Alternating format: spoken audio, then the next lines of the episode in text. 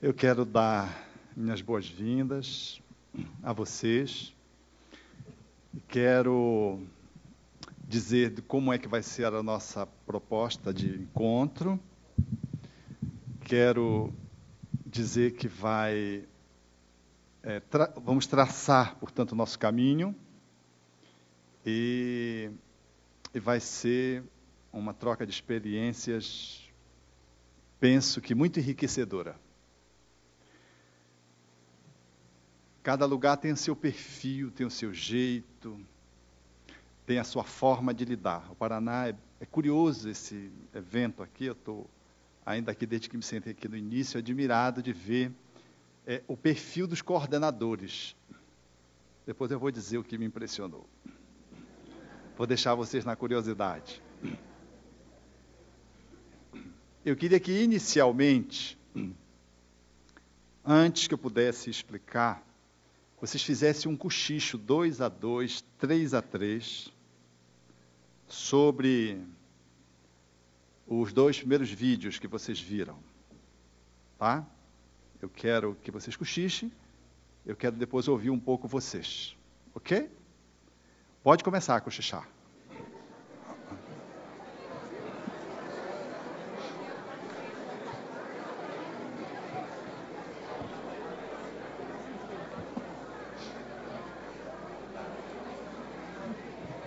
Isto era só para vocês saírem da hipnose. Ficarem hipnotizados. É, eu queria ouvir assim duas, três opiniões, quatro talvez. Como é que você se sentiu? Aí está o microfone, ó. Bom, meu nome é Silvio. Cadê o Silvio? Tá. Sou coordenador lá do é, Santo Espírita Mestre de Amor em Colombo. Trabalho com a juventude, né? E a gente discutiu muito no vídeo que às vezes a gente confronta esse mundo lá fora, né? A gente, às vezes de colocar a favor a isso, a gente é contra, né? Falar, ah, você fica só na internet, vocês, né? Isso não é bom para vocês, coisa e tal. De repente a gente igual falou que o rapaz falou se aproveitar esse momento, né? Na casa espírita de o que é bom para discernir o que é bom que é lá fora, né? E ainda que eles podem criar grupos entre eles, igual falou, vamos lá, vamos dar um tema, né? Vai buscar na internet aquele tema que vocês querem trazer, né? Ver o que, que você acha que o mundo está pensando disso né, aqui que eles vêem. E a gente, às vezes, é contra isso. Né? Você fica só na internet, você fica pensando no celular, a gente age, como, às vezes, muitas vezes, como os pais deles, né? criticando, às vezes, a gente utilizar esse benefício. Né?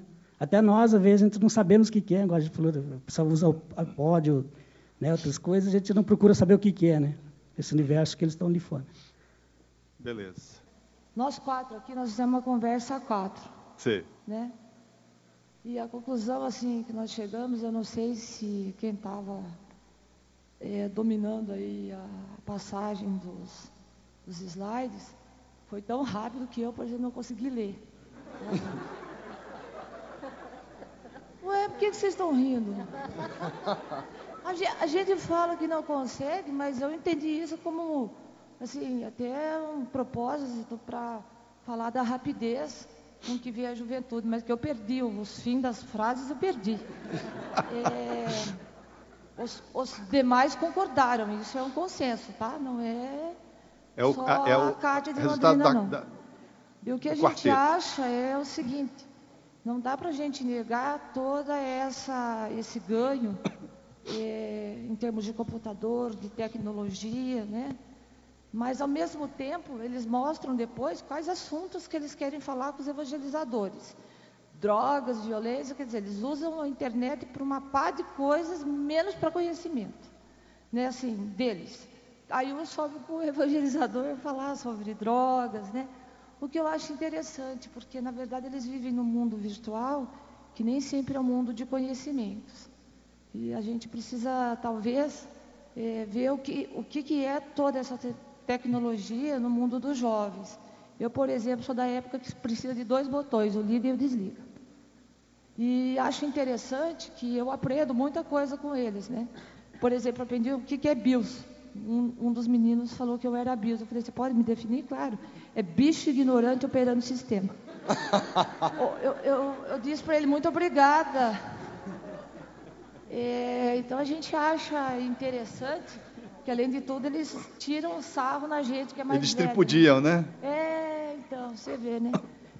Mas eu disse para ele, não adianta você me chamar de BIOS, porque eu ainda preciso de dois botões, o liga e o desliga.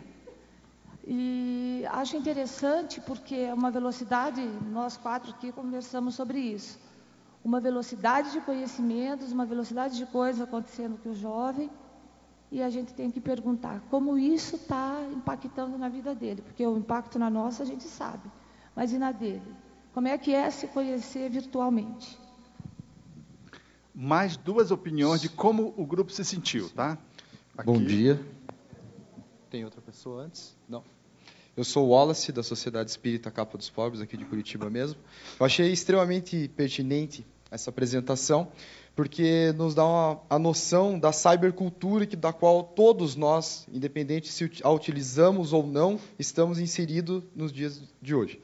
Então, comentávamos aqui com os colegas que isso é extremamente importante e interessante. Que lembramos é, que os educadores, no final do século XIX, quando, quando foi lançada a caneta, né? não se utilizava mais a pena, começou a aparecer caneta, os educadores ficaram desesperados. Meu Deus, as crianças vão desaprender a escrever agora, né? Enquanto eles estavam discutindo isso, as, as, crianças já estavam utilizando a caneta. Depois veio a calculadora. Nossa, mas os, os, alunos não vão, não vão mais aprender, vão desaprender a fazer cálculos. Enquanto estavam discutindo isso, eles já estavam usando a calculadora fazia tempo. E hoje, na, na, na, nossa situação, dentro da casa espírita, acredito que estamos enfrentando a mesma situação. Ficamos discutindo as ferramentas que já estão sendo utilizadas por eles, né, quando muitas vezes é, essas ferramentas po podem nos auxiliar. Né? É interessante também a questão da velocidade das informações, a quantidade e a velocidade das informações. Né? Comentávamos aqui acerca disso também, sobre a necessidade da, do estudo dentro da casa espírita, das atividades acompanharem essa, talvez não velocidade, mas esse dinamismo né, que a internet, que essa globalização dentro do processo da cybercultura nos traz. Né? Eu sou o Claudemir, de Cascavel, co-coordenador do Encorage. E assim, é umas coisas que vai passando e a gente às vezes critica a tecnologia, achando que ela está concorrendo e tirando o jovem da casa espírita, que ele tem muita coisa que atrai a atenção dele, às vezes ele se afasta do movimento. E nós percebemos assim como que a gente não está utilizando essa tecnologia e pode usar ela em nosso favor, fazer do limão uma limonada. Inclusive, falou-se aí da produção de conteúdo em vídeo, em fotos e tal, nas comunidades que você cria, comunidades espíritas, posta seus vídeos interessantes. Eu lembro que antigamente, no meu tempo de juventude, se fazia os festivais de canção, que era tão em voga. Tinha os festivais de canção espírita, que os jovens eram instados a compor músicas com temática espírita, e aquilo unia, era uma festa toda, né? Hoje muda a motivação, a temática, mas pode-se agora fazer vídeos criativos, tal, postar nas comunidades, ir lá na escola o jovem chamar o outro colega que não é espírita para vir aquilo, e começar a fazer debates sobre espiritismo, sobre determinados temas à luz da doutrina espírita, com os coordenadores trabalhando e tal. Daí aquele jovem se interessar em função das pesquisas que apareceu ali, muita gente curioso para saber, é, receptivo a essas informações, e com isso estimulá-los a acabar vindo à casa espírita e integrar essa juventude. Então, para mim, caiu uma ficha assim, muito importante. Nós podemos investir mais nessa tecnologia para trazer o jovem que não está vindo, ao invés de se preocupar achando que ele está se afastando. É, meu nome é Cristina, eu sou da décima URI, diretora do DIG da décima URI, também coordenadora junto com o Caldemir no Encoraje.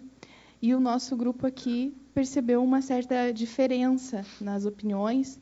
A gente entende que a tecnologia faz parte hoje da nossa vida, do nosso dia a dia, e que nós devemos realmente né, acompanhar esse avanço mas a gente é, aposta que nós temos um diferencial para mostrar para eles, que não é só isso que importa, estar né, é, acompanhando a moda, a mídia, ter a última geração.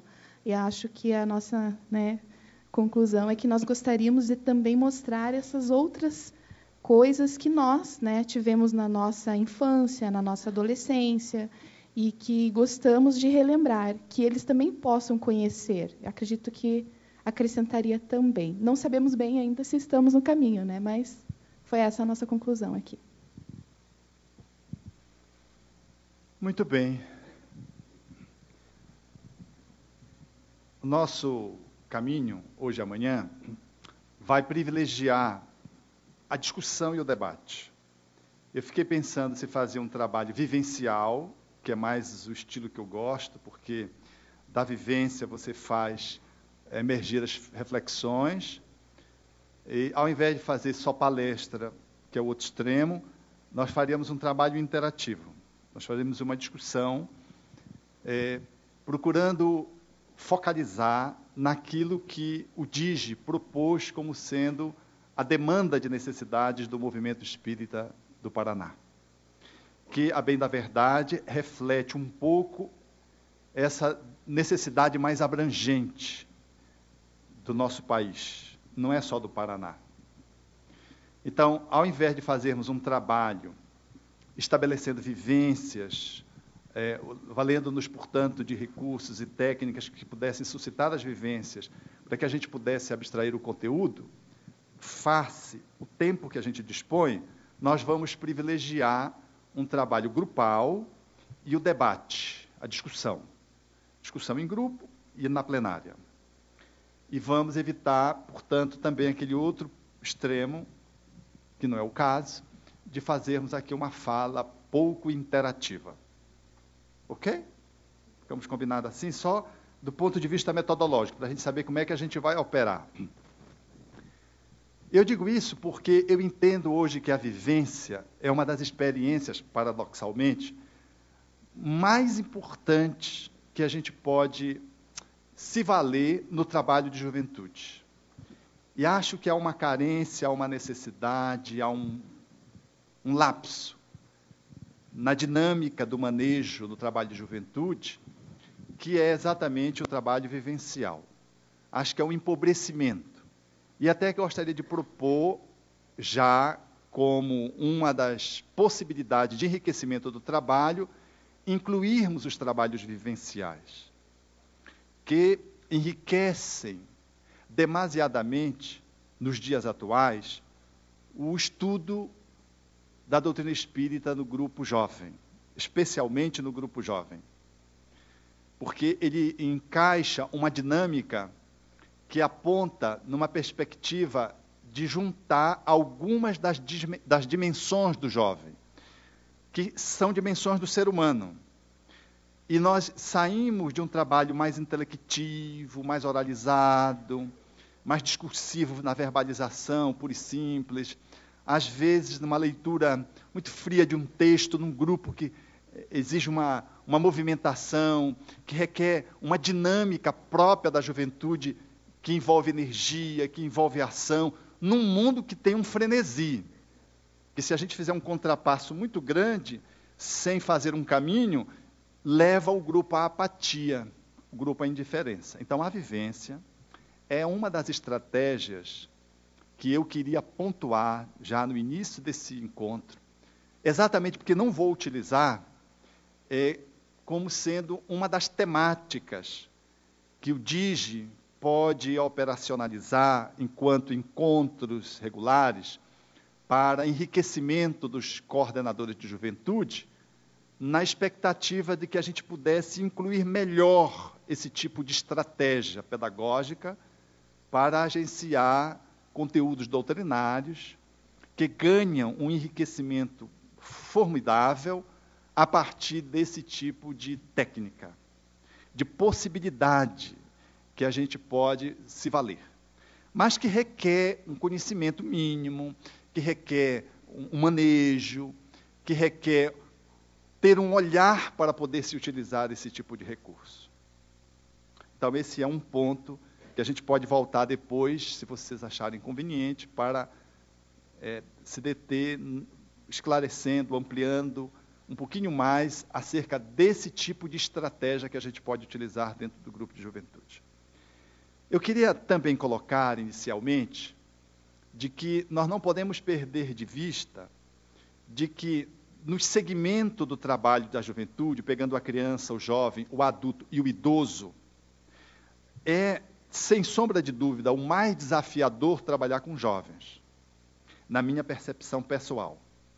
A criança, ela está mais passiva e ela é mais suscetível de você conduzi-la e introduzir trabalhos muito diretivos.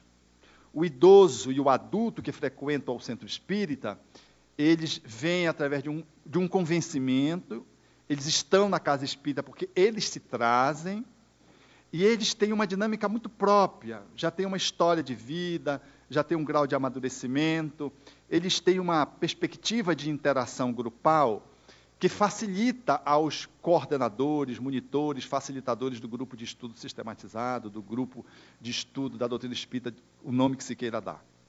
O jovem, ele é uma faixa etária intrigante, porque ele não é nem criança. Na Organização Mundial de Saúde se define a adolescência no período que vai de 10 a 20 anos.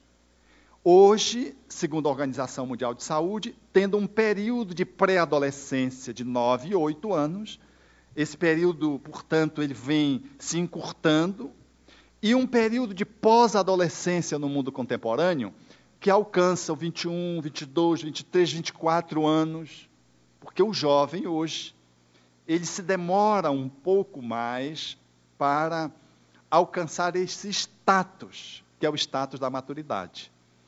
O jovem, o adolescente, é bem coincidente com a fala kardeciana do Livro dos Espíritos, ele precisa desse tempo que a gente chama de gestação para nascer um adulto ele deixa de ser criança para nascer um adulto, precisa de um período de 10, 12, 13 anos.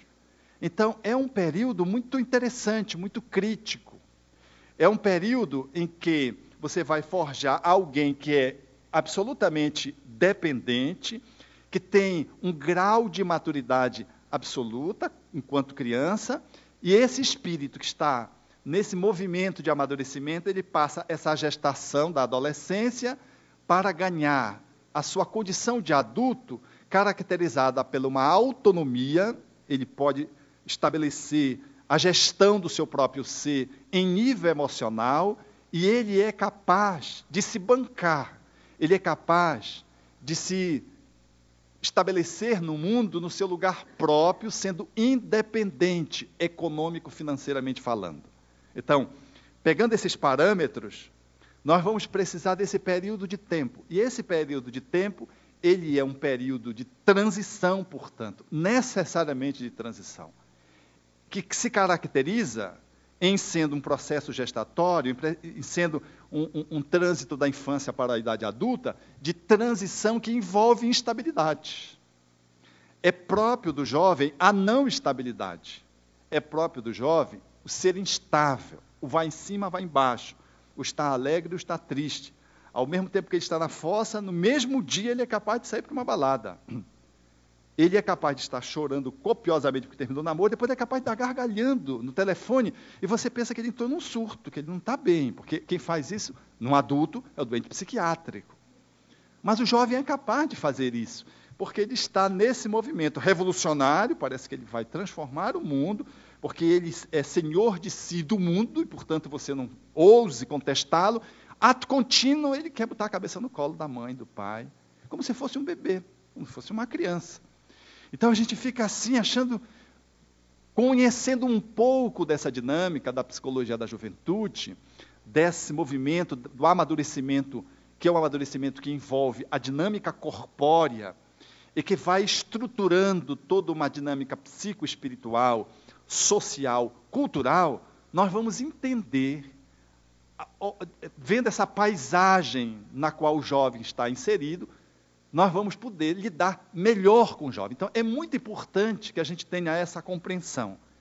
E dentro dessa perspectiva, no centro espírita, lidar com essa área é sempre desafiador, porque você está lidando com um, um, um ser que está em, em passagem, com um ser que está instável necessariamente por conta própria, pela própria característica, é inerente à juventude a sua movimentação de mudança, de instabilidade, porque um jovem de 13, ele é diferente de um 17, não obstante esteja em mudança igualmente, com características que são comuns, mas eles são diferentes, e você vai ter que lidar com essa faixa etária num mundo que os dois primeiros clipes aqui nos trouxeram com muita exatidão uma parte do que é a juventude. Não tome aquilo como sendo a realidade do jovem, que não é tudo aquilo. É aquilo também, é mais do que aquilo.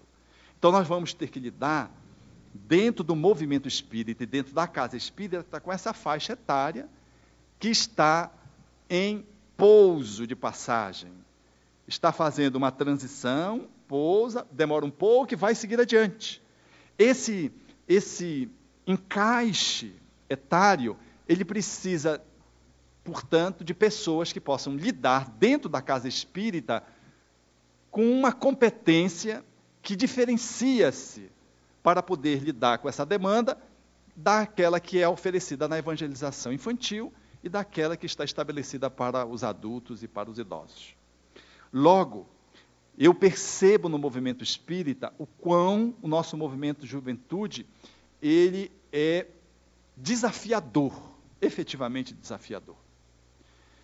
E o quanto a casa espírita apresenta, e o movimento por extensão, de uma forma mais abrangente, apresenta dificuldades nessa área. Porque é mais fácil encontrar um evangelizador da infância, um coordenador do grupo de sistematizado, alguém que possa fazer uma exposição doutrinária, do que encontrar um facilitador do trabalho de jovens.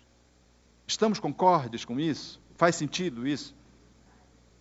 Tanto é que a dificuldade de se encontrar coordenadora de juventude é maior.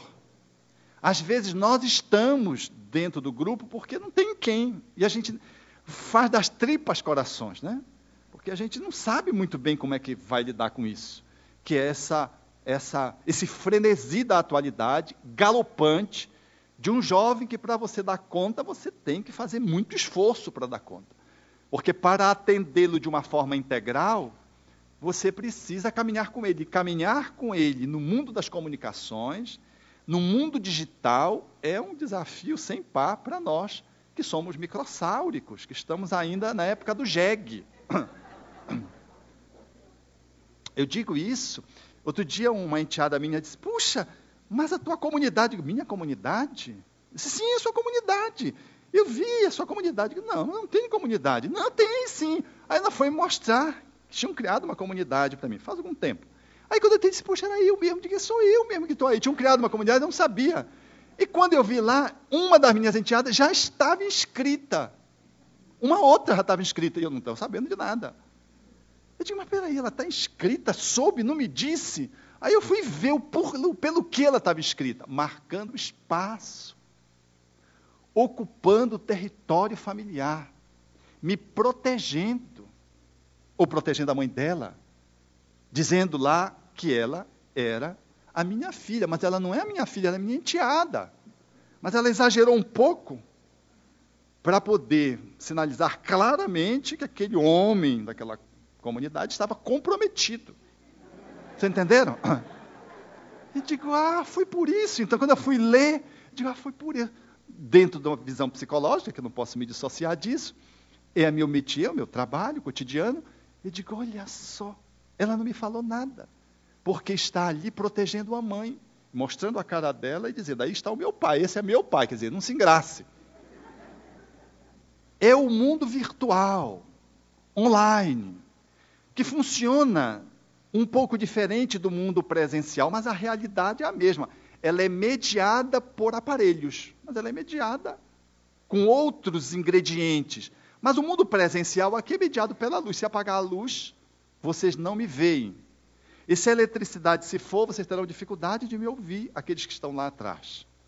Nós estamos mediados pela luz, mediados pelo ar que me leva a, onda sonora aos teus ouvidos, aos teus tímpanos, você decodifica no centro da, fa, da, da visão, da audição, e vai compondo imagem, som, e vai entrando num campo presencial, mediado por esses ingredientes que estão aqui, uma comunicação que é real, presencial, diferentemente da online, que você faz mediante os diversos equipamentos, entrando numa estrutura que passa pelo satélite mas que também é uma comunicação real. Ela está ali, colocada ao vivo, colocada com características, às vezes, tão marcantes quanto. E essa enteada minha, eu já tinha visto uma outra vez, eu estava fazendo uma fala, e tinha uma pessoa sentada na última cadeira, num salão grande, e a pessoa começou a elogiar para a outra. Disse, Puxa, esse cara é demais. E começou, né? Deve ser demais ele estar em casa, ser casada com ele. Ela vi, ouviu a conversa, fez um esforço para entrar na conversa. Eu disse, não é tudo isso, não. Ele mora na minha casa. Ele é esposo da minha mãe.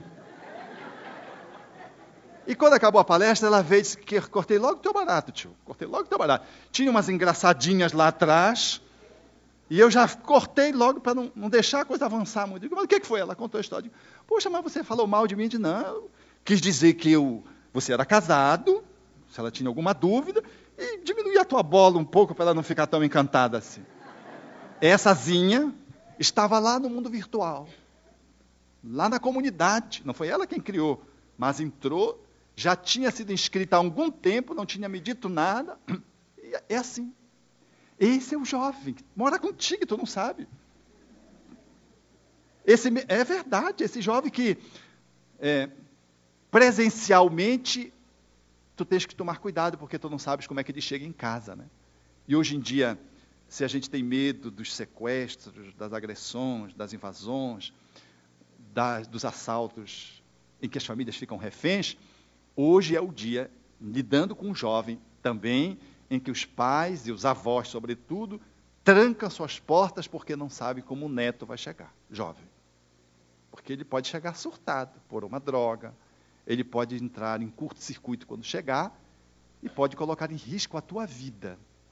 E tu te fechas em casa, no teu quarto, para que presencialmente tu não sejas surpreendido com uma agressão de alguém que, fora do seu controle habitual, entrou num curto-circuito em função de uma carência de uma droga pesada, entre num quadro alucinatório e seja capaz de fazer, como vi um jovem diante de mim, me dizendo, me narrando a experiência, e depois a mãe fazendo o processo da confirmação, e ele dizendo que ele tinha tomado vodka, associou com uma, um baseado, e depois o tomou um pouquinho de LSD juntou essas três coisas.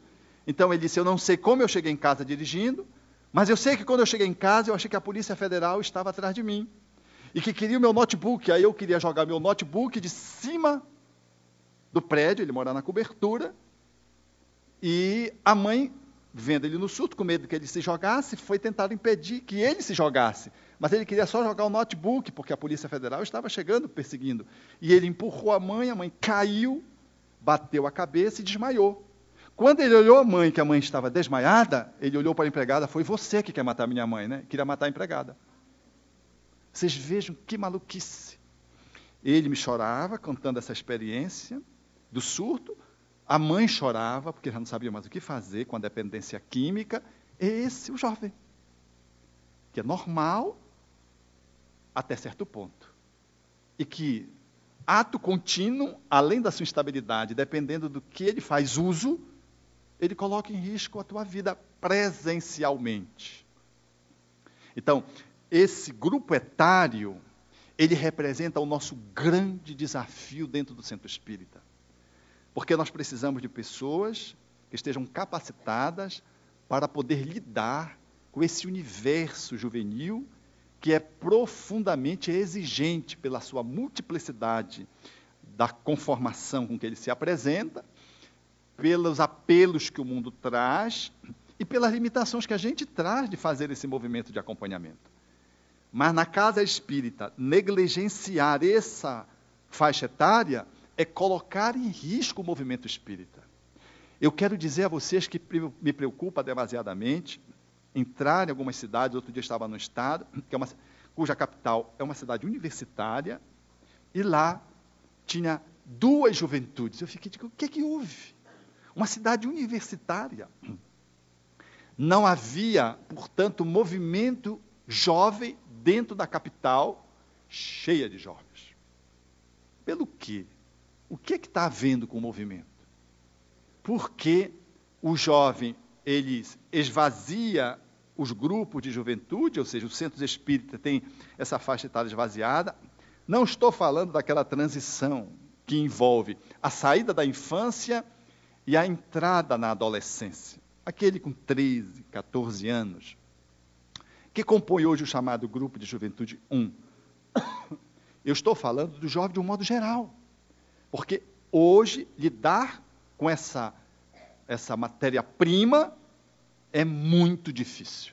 Mas deixar de lidar com ela, negligenciar e colocar a culpa nela, porque a juventude, tal como um dos entrevistados sinalizou, está esvaziada ou está esvaziando o grupo de juventude, é abrir espaço para nós termos amanhã dificuldades enormes no movimento espírita. Porque os adultos, logo cedo, que vão estar à frente da, do, do, da coordenação do movimento espírita, se eles não emergirem da juventude, nós vamos ter muita dificuldade. Porque uma coisa é você ter aquele jovem que veio da evangelização infanto-juvenil, se transformou num adulto, está à frente de uma casa. E outra coisa é ter aquele adulto que aportou na casa espírita mutilada. Uma história de vida difícil, que não tem essa experiência vivencial de casa espírita enquanto criança e adolescente que vivenciou a casa espírita, o seu jeito gerenciador, a sua performance, ela é diferente, ela é menos qualificada. Não há aqui nenhum preconceito para aquele que chegamos na casa espírita, adultos, mas há uma diferença de qualidade de interação e de trabalho naquele que vem desde a infância, porque ele traz um processo ideológico de formação psicológica, espiritual e moral princípios e valores tão bem aprumados que quando ele chega na faixa etária de adulto, ele tem toda uma performance, porque ele vivenciou as experiências das faixas anteriores, sabe da importância, é emergente, portanto, dessa qualidade de trabalho que foi feito, ele tem um outro tipo de alicerce e ele é capaz de poder fazer um gerenciamento do movimento espírita, da casa espírita, com muito mais habilidade, com muito mais competência do que um outro que entrou de afogadilho, meio que empurrado pela dor. Então, eu acho que é muito importante, eu fico feliz de ver vocês estarem aqui reunidos, 200 pessoas aproximadamente, com esse foco. O que me chamou a atenção foi a faixa etária. E por isso também eu queria que vocês estivessem encochichado. Porque eu imaginei vocês vendo aquelas dois filmetos ali, e ficaram assim, meu Deus, será que eu estou aqui mesmo, nesse, trabalhando com jovem? Será que é isso mesmo? Eu fiquei com receio que vocês entrassem numa desesperança. Mas eu sei que se foi um pensamento tupiniquim, que isso não aconteceu aí dessa banda daí. Vocês não se sentiram ameaçados em nenhum momento. Porque, curiosamente, é, eu encontro uma faixa etária mais mesclada e muito mais jovens participando da coordenação das juventudes. E aqui eu estou vendo guerreiros e guerreiras que estão à frente do trabalho de juventude, porque eu quero dizer que isso é uma habilidade rara. Eu ir ganhando a idade e ser capaz de ser um interlocutor da adolescência. Quanto mais trabalhar com jovens trabalhar na formação dos jovens. Ou você é um educador, porque é um professor e trabalha continuamente e mantém-se atualizado, ou você é um espírito que se distingue pela jovialidade e é capaz de poder fazer esse acompanhamento, não envelhecer com a idade, não caducar, não passar de tempo e, e, construir um abismo que ponte nenhuma às vezes consegue linkar você com a juventude. Então, eu quero dizer dessa minha impressão, quando percebo vocês, mas também quero dizer que essa impressão, ela me sugere que vocês são guerreiros e guerreiras, aqueles de mais tempo no movimento de juventude, ou aqueles que são jovens há mais tempo, que já estão, de estarem trabalhando com a juventude, numa época em que os adultos jovens não querem trabalhar com a juventude, porque se sentem desafiados, não querem fazer o enfrentamento e preferem um trabalho lateral, fazendo às vezes mil alegações. Porque para você precisa de vários recursos internos, você precisa estabelecer para você uma agenda de trabalho, de tempo, de possibilidades que é efetivamente grande. Não dá para trabalhar com juventude de improviso, meus amigos. Não dá para trabalhar com juventude, assim, vamos ver o que é que vai dar. Não dá. Não dá para trabalhar com juventude só na boa vontade. Não dá fazer um, para fazer um bom trabalho jovem apenas querendo fazer sem nenhum nível de preparação mais profundo. Não é preparação simples, é preparação mais profunda. O que significa você ser treinado e ficar fazendo atualizações permanentes. Atualizações permanentes. Sem o que você não consegue fazer esse movimento de acompanhamento desse trabalho, você não dá conta. E eu falo porque às vezes o grupo de juventude é só filhos de pais espíritas, o que é mais fácil, porque eles estão muito bem enquadrados e vieram da infância. Agora imagine o jovem que chega na casa espírita, que não é filho de pais espíritas, que não conhece espiritismo. Como é que ele chega? Ele fica ou não fica? Depende de quem? Fundamentalmente de quem? Da liderança, dos coordenadores.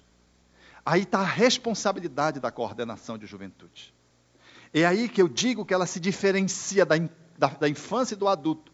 Porque o adulto às vezes frequenta e o coordenador é frágil às vezes não está habilitado, às vezes leva um assunto monótono, faz umas, umas abordagens não pertinentes, não usa um recurso audiovisual. Às vezes, e o adulto fica lá. E ele é capaz de fazer essa fala para você crítica acerca da coordenação do grupo de estudo que ele está participando, adulto da casa espírita, ele é capaz de fazer, mas ele está frequentando. Mas o jovem, meus amigos, ele não fica. Se o grupo não tiver continência, para abrigá-lo, para contê-lo, para nutri-lo, ele não fica. E a responsabilidade fundamental disso repousa, em grande parte, no catalisador, no facilitador, no agenciador da reunião, que são os coordenadores de juventude.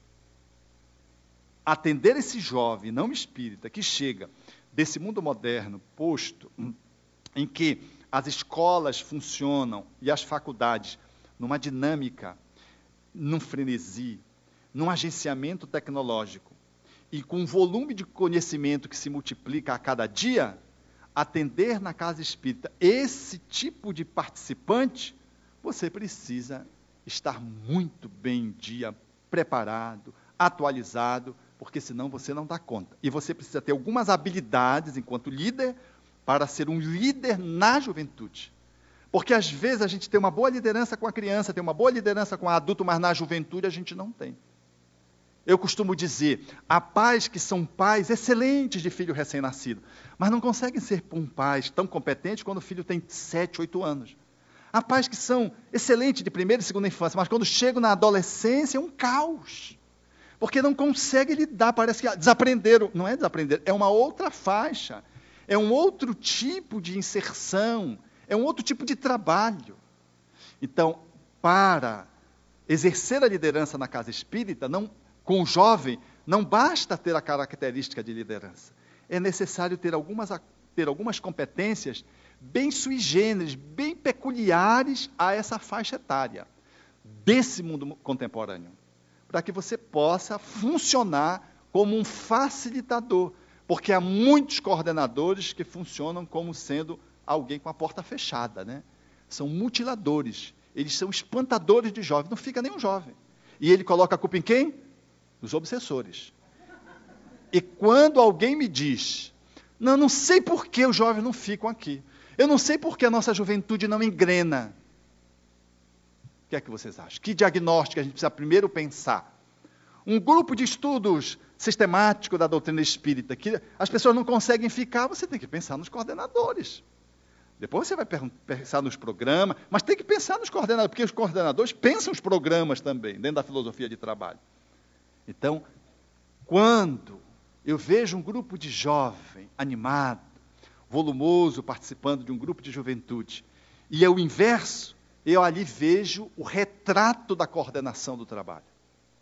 Ali eu vejo de uma certa forma, numa boa medida, quem são esses coordenadores. Que conseguem aglutinar os jovens e fazer um trabalho muito legal à luz da, à luz da doutrina espírita, e um outro grupo que tem muita boa vontade às vezes, mas coitadinhos, eles não conseguem. Eles quase que mendigam a presença dos jovens. E ficam só ali os missionários. São espíritos mais maduros, reencarnado com posições muito específicas. E ele fica ali, atura você, coitadinho de você. ajuda você, dá sugestões que dificilmente você aproveita. Você não, entende nada. Quer dizer, o jovem dá, dá dica. Só esses espíritos. Porque eles já nasceram assim. Outro dia eu vi um jovem desse no interior aí de Minas Gerais. Pequenininho, uma criança. Oito, sete, oito anos. Na primeira fila, assistindo todo o seminário, assim, bebendo tudo, no, dormindo tarde, no outro dia levantando cedo, pegando as coisas, ajudando o pai. Eu disse, mas puxa, mas por que você está tão cedo? Acordado. A irmã de 13 anos dormindo naturalmente, jovem. E ele, e a mãe sorriu e disse assim: Ah, Alberto, esse é um espírito especial. Digo, é, digo, é. Ele não perde uma palestra, um seminário. Eu digo, pois eu percebi, ele sentou na primeira fila, atento, porque a criança se distrai, depois levanta, anda um pouquinho, mexe com o pé, mexe, fica coçando, mas ele não atento, ali olhando todo o tempo. Ela disse, ele já leu todas as obras de André Luiz, com oito anos. Eu não vou perguntar aqui quem leu todas as obras de André Luiz, para não causar nenhuma, nenhum trauma. Sem falar de outras obras que ele já tinha lido. Então, um, é um espírito assim. É esse que está frequentando a tua juventude muitas vezes, você nem sabe. E ali tem uns gatos pingados ali, né? E a gente fica procurando a causa da ausência do jovem fora. Esquecidos de nos olharmos para ver o que é que é que está havendo conosco. De avaliar que ser um coordenador de juventude requer um bailado, um gingado, um desenho, uma performance muito específica, muito especial. E que sozinhos a gente não consegue alcançar todos esses ingredientes.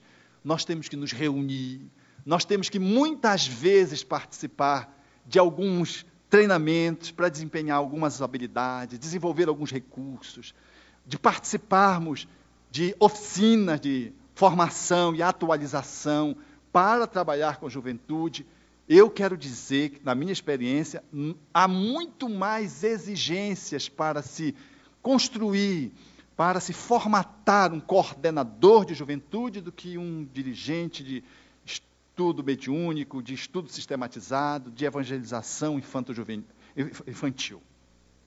Pode parecer para vocês, aqueles que estão me ouvindo, até um exagero. Não é nem um desprestígio às outras atividades mas elas são mais previsíveis, elas têm os roteiros mais pré-estabelecidos. Com o jovem, não, com o jovem é mutante. É mutante.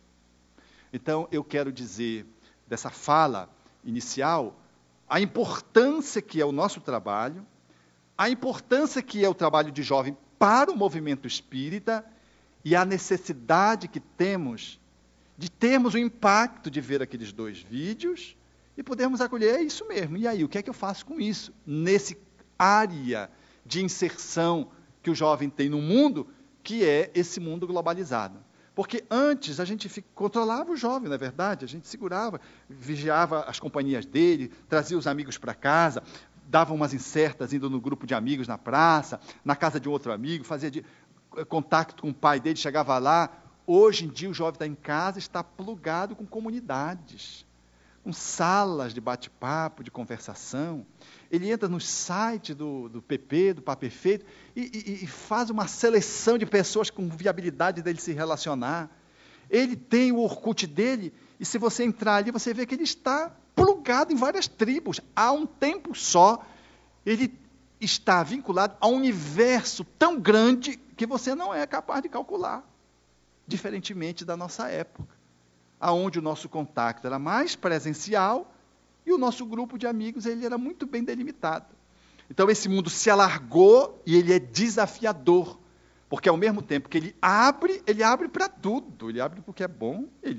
A internet posta como está aí, ela é um espaço que fica a serviço de quem usa. O instrumento é neutro, como é que você vai fazer com ele?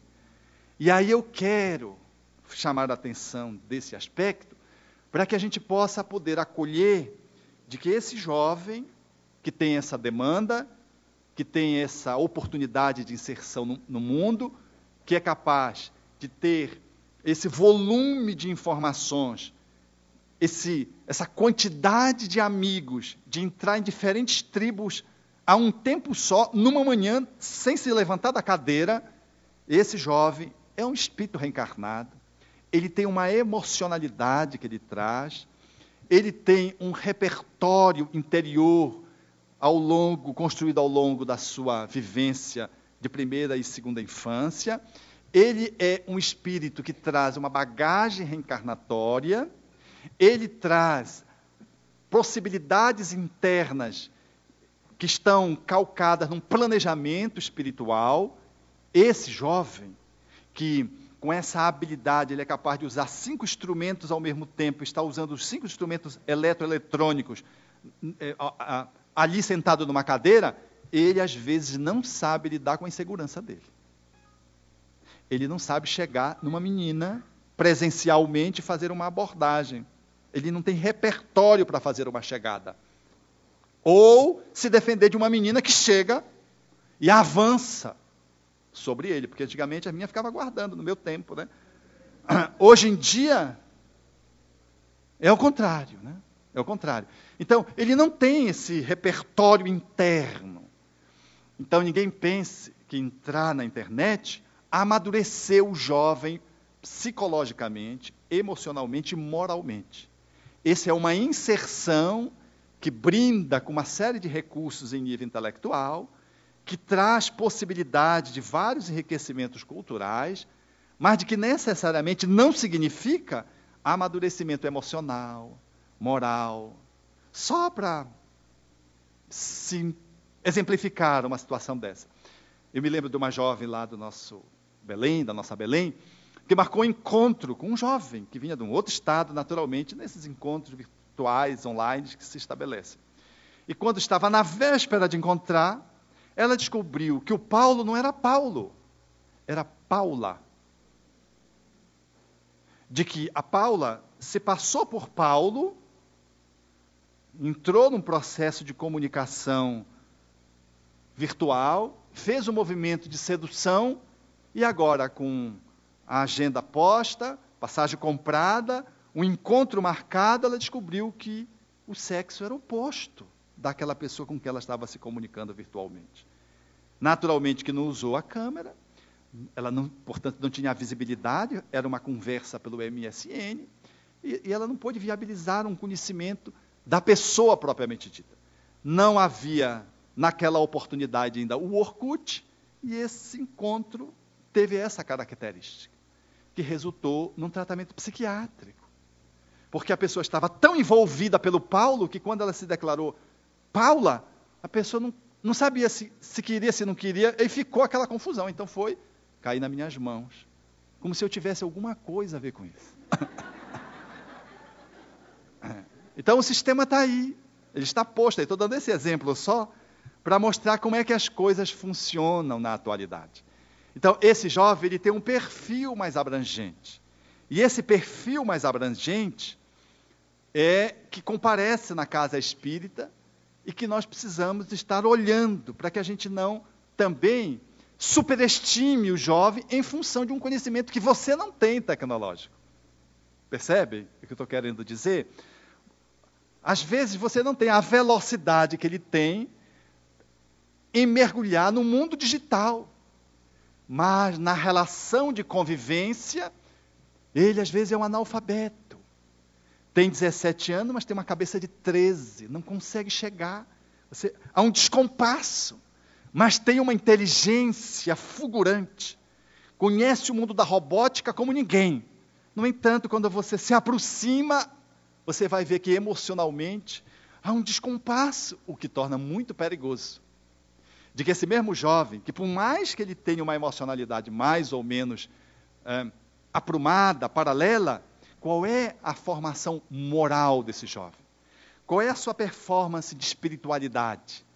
Isso também faz todo o diferencial quando a gente vai olhar para esse material humano que vai estar à nossa disposição dentro de um grupo de trabalho do qual nós somos chamados a funcionários como coordenadores como facilitadores, como catalisadores de um processo de evangelização, numa linguagem é, bem cristã, de uma educação moral espírita, para poder definir muito bem os nossos objetivos.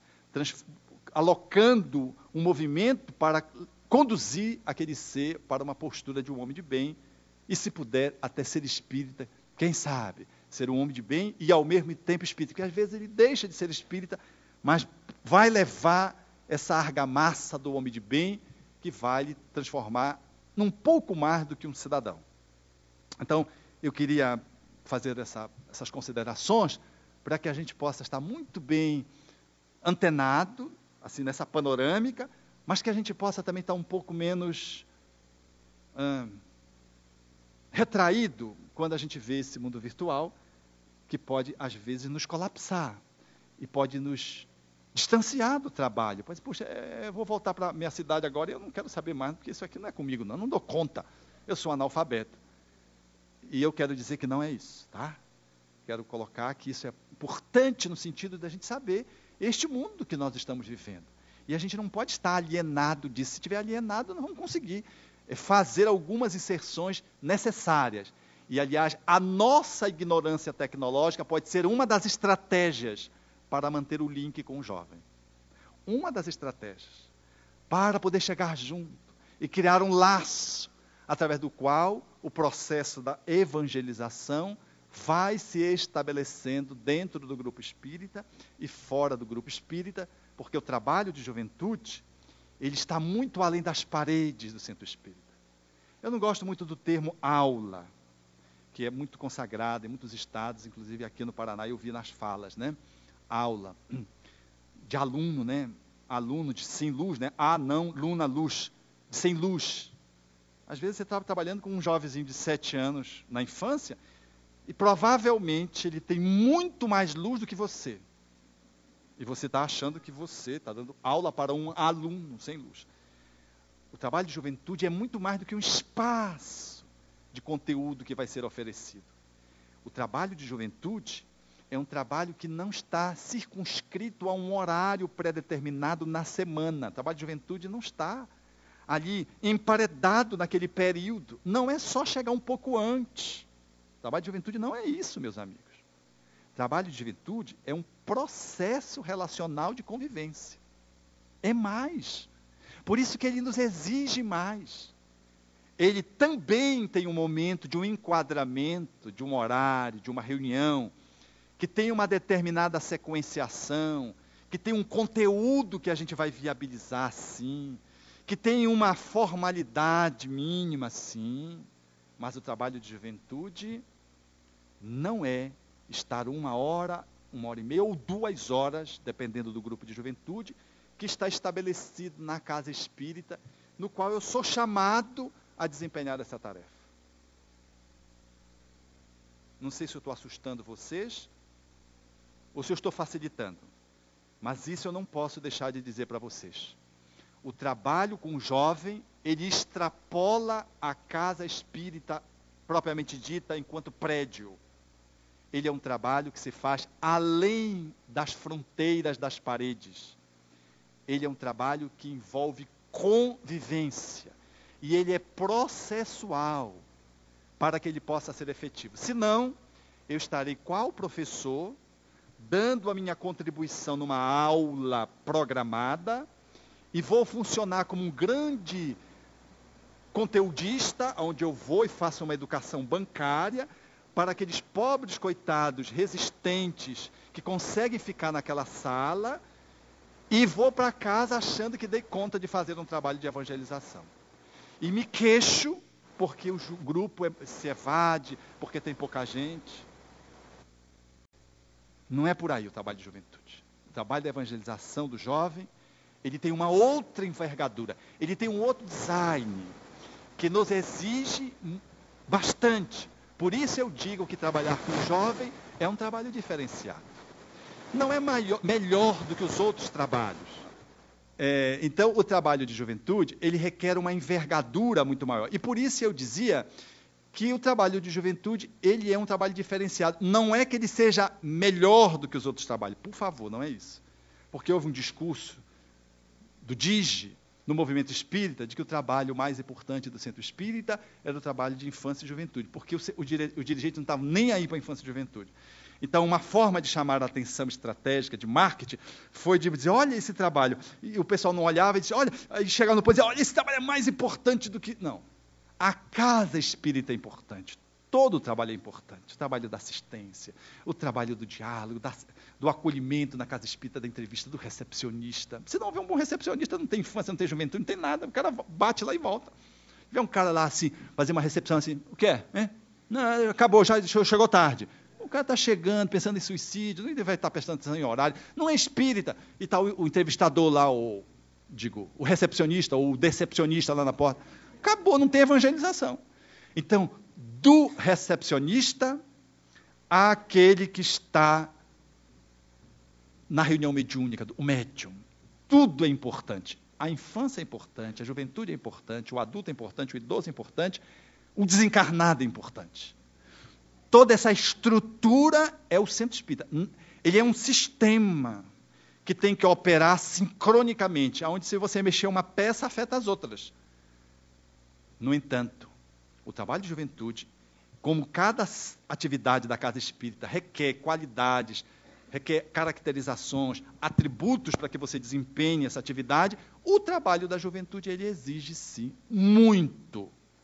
Porque ele tem uma demanda específica para quem vai fazer e que nem sempre a gente consegue encontrar pessoas que se habilitem.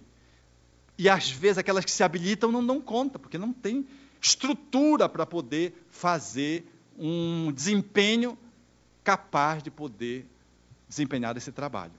Não é o mais importante, mas é um dos trabalhos, se não o mais difícil, que tem na formação daquele que vai desempenhar a tarefa. É lógico que aquele que é um educador, que é um professor, que lida com jovem, esse chega e acha a coisa mais fácil Difícil ele incorporar lá, conversar com o espírito desencarnado, atender lá o, na, na serviço assistencial o solitário, o abandonado, fazer uma visitação, por exemplo, a um hospital psiquiátrico, a um espaço de rancenianos, numa colônia de, onde estão exilados eh, eh, os rancenianos. Ele acha aquilo horrível, impossível. É lógico, nós estamos compreendendo e não estamos querendo fazer esse tipo de comparação.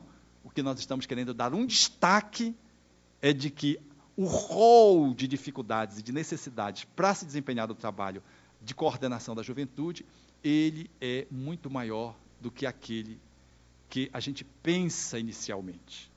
E de que ser um evangelizador da infância, evangelizador da juventude, evangelizador do adulto, evangelizador do idoso, o evangelizador da infância, ele tem uma estrutura de necessidades para que ele desempenhe essa tarefa que é muito volumosa, muito desafiadora. Ok, eu acho que nós estamos em paz até agora.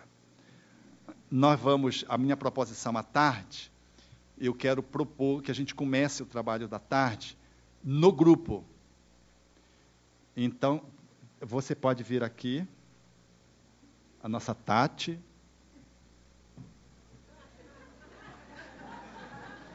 Espírito não tem sexo. É uma circunstância morfológica. Então, eu vou propor que a gente comece o nosso trabalho da tarde, é, depois da música, no, do segundo programa, a gente comece no grupo. Aí eu queria explicitar o que é que eu quero, para que a gente possa otimizar o objetivo do nosso encontro. O perfil da juventude, de quem é o jovem, mais ou menos a gente tem de encontros anteriores, das formações básicas, das informações que foram dadas aqui, que foram muito ricas. Né?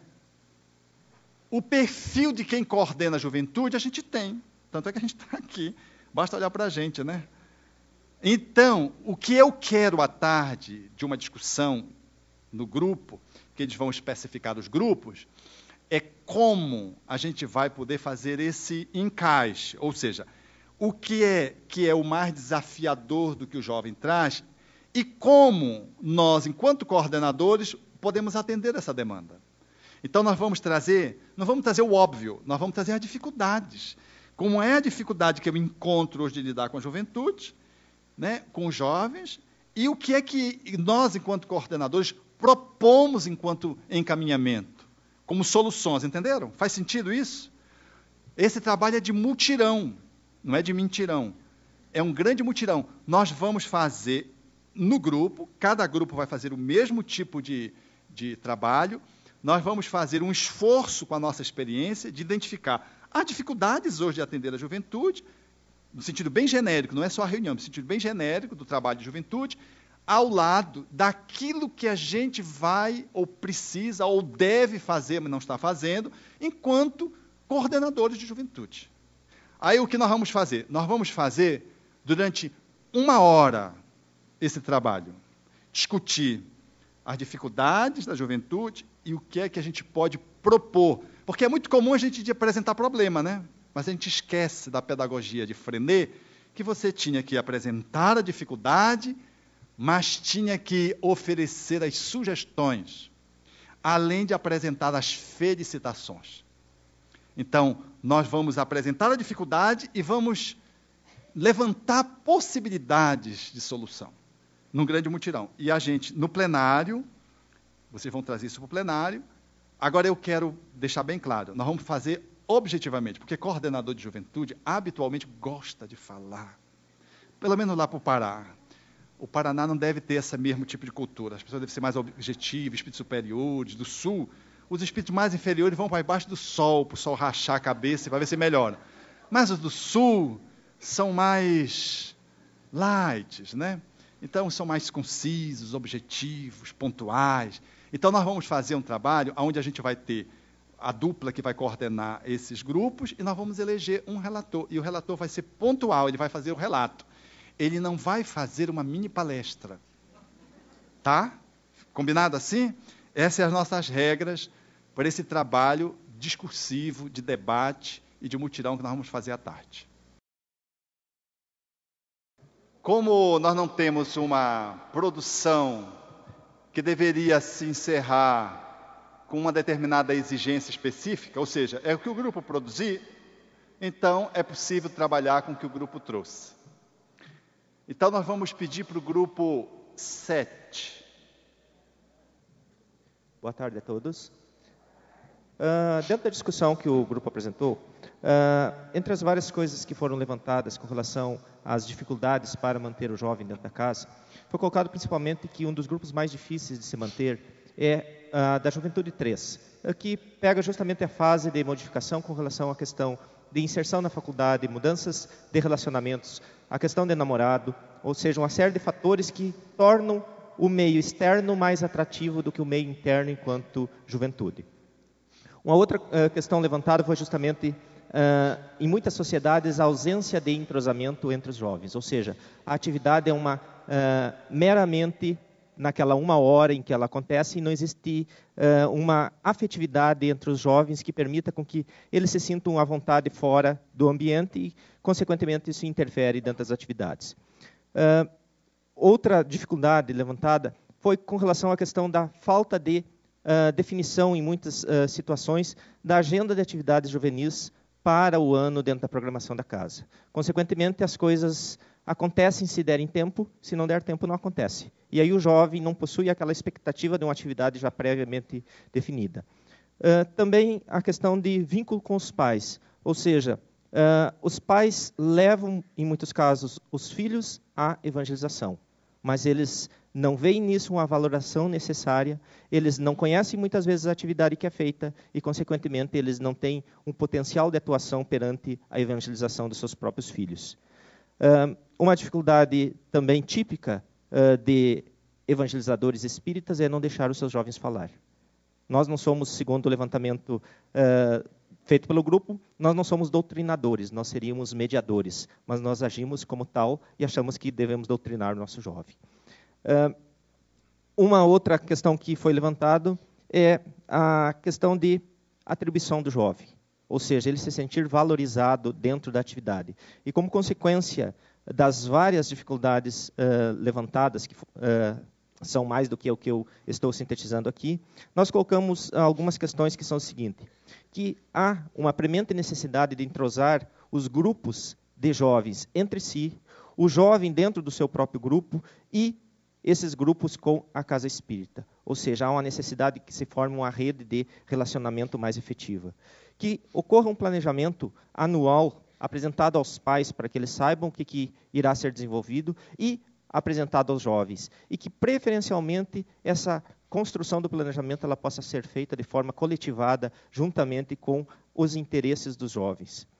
E que se possa permitir, ou que se trabalhe dinâmicas que permitam o jovem exteriorizar as suas dificuldades, que ele possa falar, que ele possa, de certa forma, deixar as suas dificuldades serem permeadas para o mundo do orientador, porque só a partir daí o orientador poderá ter condições, de forma mais adequada, de uh, fazer, vamos dizer assim, o redirecionamento dos conhecimentos. E, por conta disso, para que ele possa fazer esse redirecionamento, o evangelizador tem que ser acessível, ele tem que ser afetivo, ele tem que ter a capacidade de entender o jovem, aquilo que já foi colocado antes pelo nosso expositor. E, uh, dentro do, da questão uh, final, a necessidade da conscientização da casa da questão da importância de envolver o jovem nas diferentes atividades, seja convidando-o ou permitindo o espaço para que ele se insira em demais atividades. E aí, dentro desse espaço, surge uma, uma demanda dentro da discussão, que é principalmente para a questão daquele jovem que ultrapassa a idade limite para pertencer à juventude 3, aqueles que estão acima de 21, 23 anos, e que muitas vezes eles não mais uh, se sentem à vontade dentro da casa e não conseguem ser inseridos. Então, que se pense dentro da questão da juventude em atividades específicas, em trabalhos com os Uh, o que nós costumamos chamar lá no Rio Grande do Sul dos jovelhos, que estão no meio termo aí dentro da questão, tá? que é o ciclo, o quarto ciclo, uh, como uma forma de, uh, específica de trabalho. Uh, a princípio, o que nós tínhamos de trabalho para repassar é isso. Obrigado. Muito bem.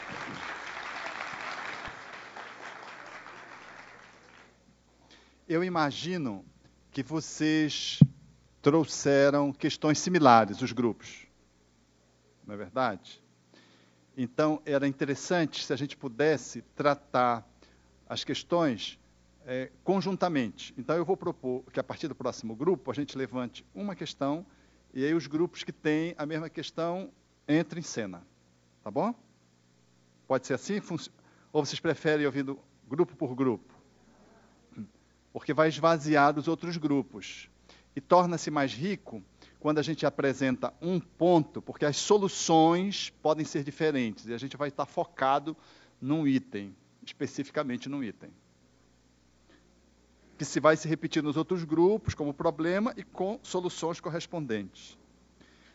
É, eu não vi no grupo, por exemplo, a solução, assim de uma forma mais explícita, como lidar com o jovem que, no grupo 3, os apelos externos superam e fazem com que ele, entrando na faculdade, eles se desconectem do centro espírita. Essa questão algum outro grupo analisou? Na verdade, a gente discutiu a questão do jovem é, fugir da casa espírita, né? É, nesse caso em que ele vai para a faculdade e que outros compromissos sociais impedem que ele vá à casa espírita, por exemplo, tem é, algumas casas espíritas têm evangelização na sexta-feira à noite, então tem festa dos amigos para ir. Então, tanto, tanto nesse caso quanto da faculdade, em que outros fatores externos é, fazem com que o jovem é, deixe de frequentar a juventude, o que a gente acha que pode ajudar para que ele não é, deixe de frequentar é a convivência entre eles. A gente facilitar para que eles façam vínculos entre eles e também com o coordenador. De que maneira? Se encontrando fora da casa espírita, é, em encontros para comer uma pizza, para tomar um sorvete, para visitar alguém hum, quando tiver, de, quando tiver de aniversário, ou ir fazer uma, uma homenagem quando ele tiver de aniversário. Então, quando eles conseguem formar esse vínculo entre eles, né, dentro, da, dentro da juventude e, consequentemente, com o coordenador, isso impede, isso dificulta para que, quando ele vai para a faculdade ou quando ele tem algum evento social extra casa espírita, ele deixe de frequentar. Então, a gente achou que, acha que o vínculo, formar um vínculo entre eles e com o coordenador, talvez ajude para que o, a, evasão dos jovens seja menor. Algum grupo, grupo analisou seis. especificamente essa questão? Especificamente essa aí. Ok, então nós tratamos exatamente essa é, a questão de criar o vínculo, esses encontros é, fora da casa espírita, o sorvete, a pizza, ou, enfim, as reuniões, eles criam esse vínculo afetivo que faz com que o jovem ganhe confiança no coordenador e, e não e não debande, não abandone o estudo e acaba motivando ele até para o então, na verdade, fora essa coisa do vínculo, tudo, parece que a nossa casa, que tem um grande problema nisso, Francisco de Assis, já tentou fazer isso e várias outras coisas e continua esse problema de evasão.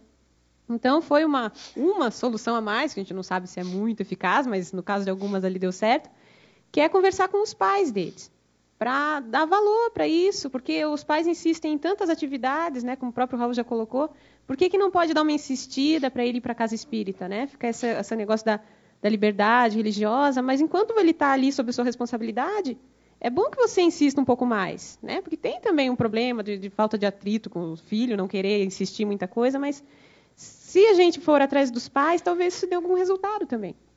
Porque o pai vai para lá. Por que, que não é interessante para o filho? Às vezes é falta de vínculo entre eles também. Tanto que eu coloquei que tem o caso também que nem o pai é espírita, nada, e o jovem vai para casa, né? Mas, por isso, tem essas soluções que já foram apresentadas, de colocar funções para eles e, e, atividades e tal. Mas na nossa casa, realmente, é um problema bem difícil, que está há, há gerações passando esse problema e só essa questão nova foi de falar com os pais deles mesmo. Beleza, beleza. No nosso grupo, nós também passamos por esse tema, não especificamente com relação aos jovens que estão saindo do, da juventude 3, vão para a faculdade e tal. Aplica-se também esse, esse mesmo raciocínio. É, o que nós percebemos foi o seguinte: é, promover essa, essa interação, essa integração entre os jovens, tem que passar primeiro pela afetividade do coordenador com os, os jovens, porque nós percebemos assim que expandir os limites das, das paredes da casa espírita para penetrar na vida do jovem efetivamente não é uma coisa fácil. E, em muitos casos, pode parecer até artificial, né? Ah, vamos marcar isso, vamos marcar aquilo, como se fosse um compromisso, uma atividade a mais, uma extensão da casa espírita. É, antes disso, de preferência, é criar um relacionamento, antes de grupal, é pessoal. Né? É, lembrar do aniversário do, do jovem, por exemplo. Né? É, mandar um e-mail, dar uma ligadinha de vez em quando, promover atividades, mas isso tudo a partir do interesse verdadeiro do coordenador pelos jovens. Então, até uma autocrítica que, que eu me faço é até que ponto eu estou verdadeiramente interessado, de verdade, por aqueles jovens. Porque se eu não estiver, essas atividades todas vão ficar postiças. Né? E basicamente é isso, é, é uma questão de disponibilidade do, do coordenador, do coordenador para criar esses laços que daí se mantêm. Claro que os jovens vão se afastar em maior ou menor grau, vão ter as suas atividades ao longo da vida, mas o laço se mantém. É, é esse que é o desafio, né? Bom, é, é, ali, depois aqui. É, o jovem, é, ele está se evadindo do centro. Então, nós temos que ir aonde eles estão. Eles estão conectados na internet. Então, possibilitar encontros, churrasco, pizzada, mas chamá-los através da internet. Orkut, redes de relacionamento. Porque nesses locais eles aparecem e eles respondem e eles vão, normalmente. Beleza. É, o nosso grupo deu algumas soluções para a evasão da casa espírita dos jovens, resumindo numa frase: a caridade como caldo, acolhimento como tempero.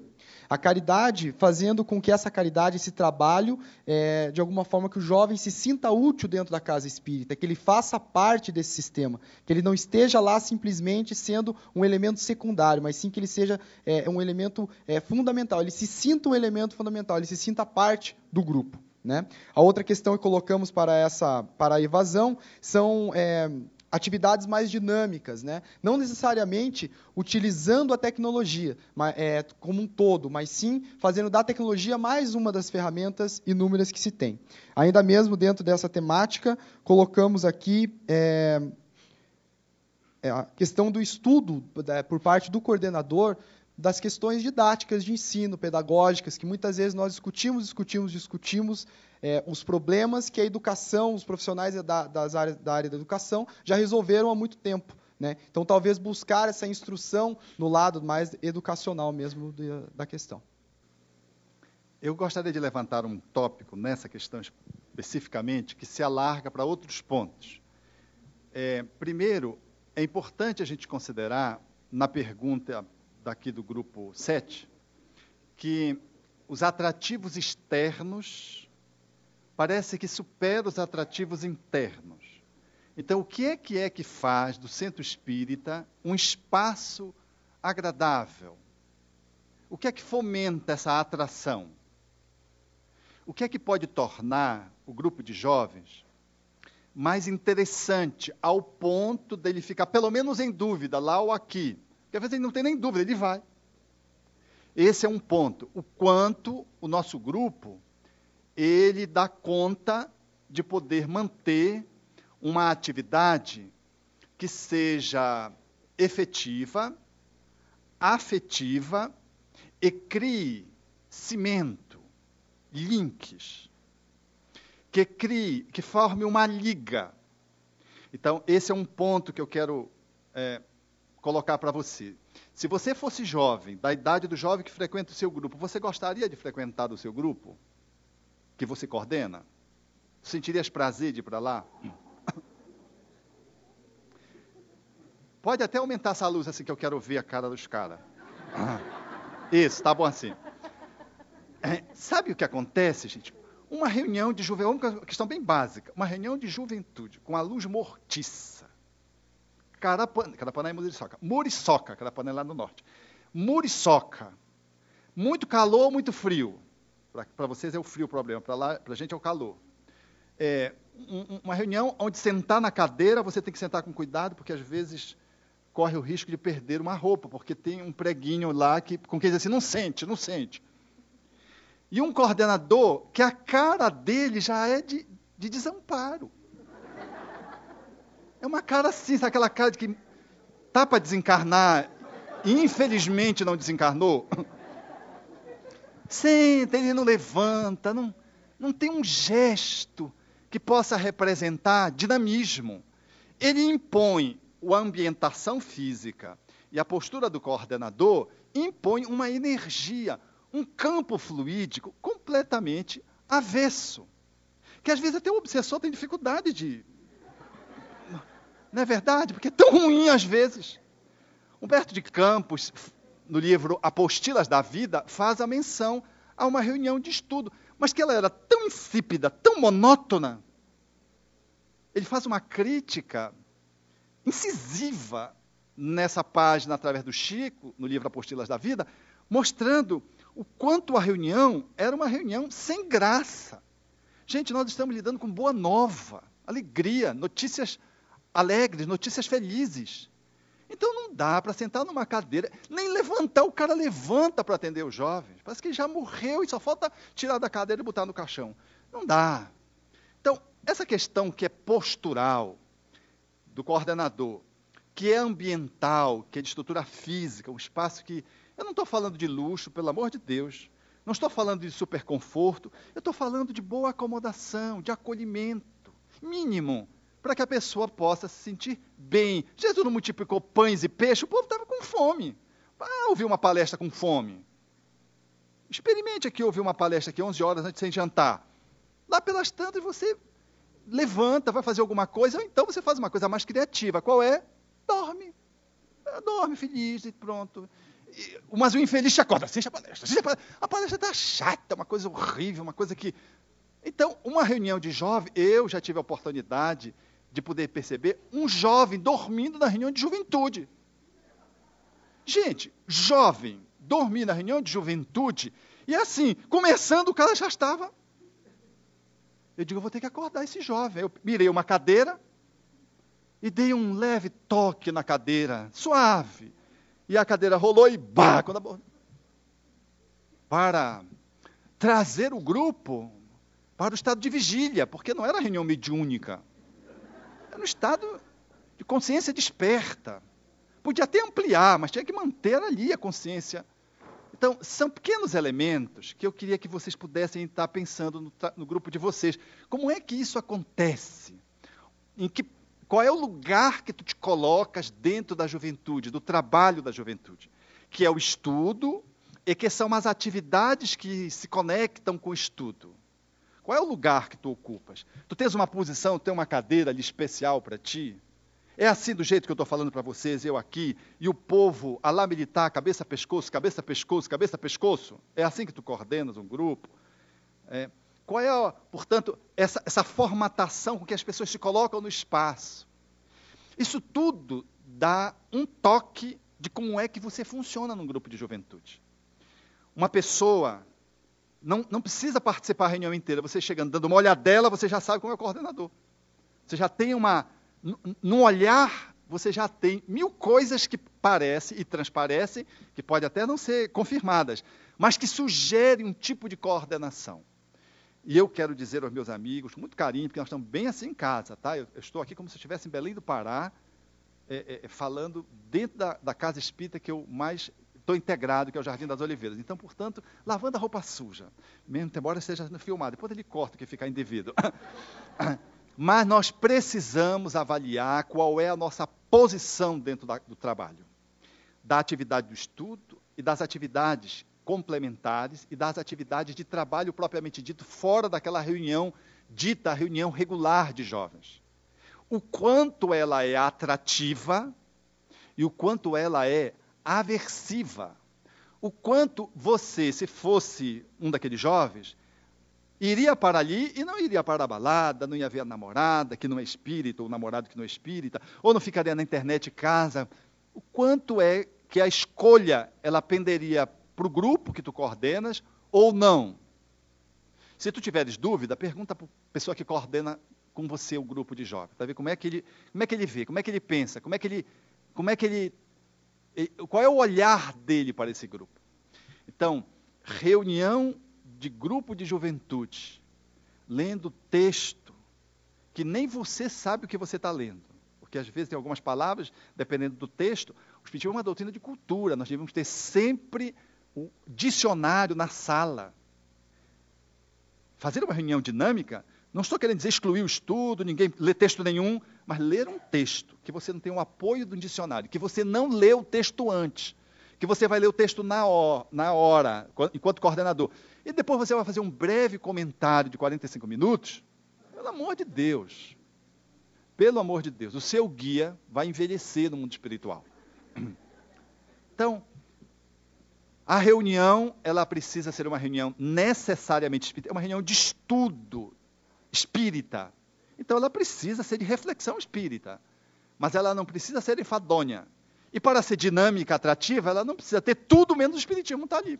Então, às vezes é uma reunião fantástica, o jovem gosta de ir, mas você chega lá, cadê o espiritismo? Não está, não compareceu, faltou. Mas não é uma reunião de juventude aqui? É, mas mas o nosso grupo é, é um grupo dinâmico, ele tem uma liga, sim. Tem muitos grupos que têm liga. Eu conheço grupos que são ligados fantasticamente. Passa um dia, outro dia, outro dia ligado nas festas raves e são ligadões. Eu quero saber se é uma reunião espírita, de estudo, reflexão espírita. Agora, se ela é atrativa, porque o espiritismo é a boa nova, não é possível que ele não tenha atrativo. Alguma coisa está acontecendo errado. Se é um presente, como é que nós estamos embalando esse presente? Se ele é um banquete, o que faz que os jovens não queiram se banquetear? Quem é o garçom que está servindo? O que é que o mestre está fazendo nessa reunião? Até que ponto eu não estou me interpondo entre o espiritismo e o jovem? E eu me queixo que ele não está nem aí, eu me queixo que ele não tem constância, eu me queixo que os pais dele, que também é verdade, não comparecem, eu me queixo que a faculdade é isso, que a namorada. Ora, meus amigos, tudo isso faz parte. Mas eu preciso. Qual é a minha cota? Como é que é que eu estou funcionando na, nesse papel de ser um coordenador de juventude? Na, na questão de compor um grupo que seja efetivamente atrativo. Um outro ponto que eu quero levantar aqui, com mais vagar, é o vínculo que os grupos levantaram e que faz todo sentido. Um grupo de jovens é um grupo, não é uma massa, não é um amontoado de pessoas, é um grupo. O grupo ele caracteriza que ele tem um jeito, ele tem uma cara, ele tem uma identidade. Assim como eu, Alberto, tenho uma identidade, a minha família tem uma identidade. A família do Alberto tem uma identidade. Se você for lá no grupo Jardim das Oliveiras, o grupo Jardim das Oliveiras tem uma identidade, forma-se um grupo ali. Então, o grupo de juventude ele tem uma identidade, ele tem uma cara. Qual é a cara do teu grupo? Ele tem identidade, para que ele possa ter identidade, ele tem que ter vínculos. Mas para que ter, ele possa ter vínculos, tem que haver o quê? Convivência, contato. Então, um dos grandes problemas no grupo de juventude é para aumentar os atrativos e impedir essa evasão, é o quanto eu construí vínculos com jovens. E o quanto o grupo, enquanto grupo, ele tem identidade, ele tem cara, ele tem liga. Né? Um dos grupos colocou isso, Ampassan colocou isso. Então, isso é um ponto fundamental de entendimento, que ele perpassa dois aspectos fundamentais. Um é de que a criança, quando está criança, a bebezinha, ela não quer nem sair do útero. Quando você estava no útero, você não queria sair do útero. O útero é o espaço mais agradável, desejável de estar. Quando você saiu, mal se afastava de você, o bebê recém-nato, chorava. Qualquer coisinha, insegurança, porque ele tinha acabado de sair do útero. Então, esse vínculo é muito forte. Tanto mais a criança vai crescendo, ela vai ganhando o quê? Independentização. Ela vai se tornando independente. Quando chega na juventude, qual é o movimento natural do jovem? É ficar na barra da saia da mãe e do pai? Se ele fizer isso, ele vai ficar mamãezado. Então, qual é o movimento normal dele? É sair. E qual é o movimento dos pais?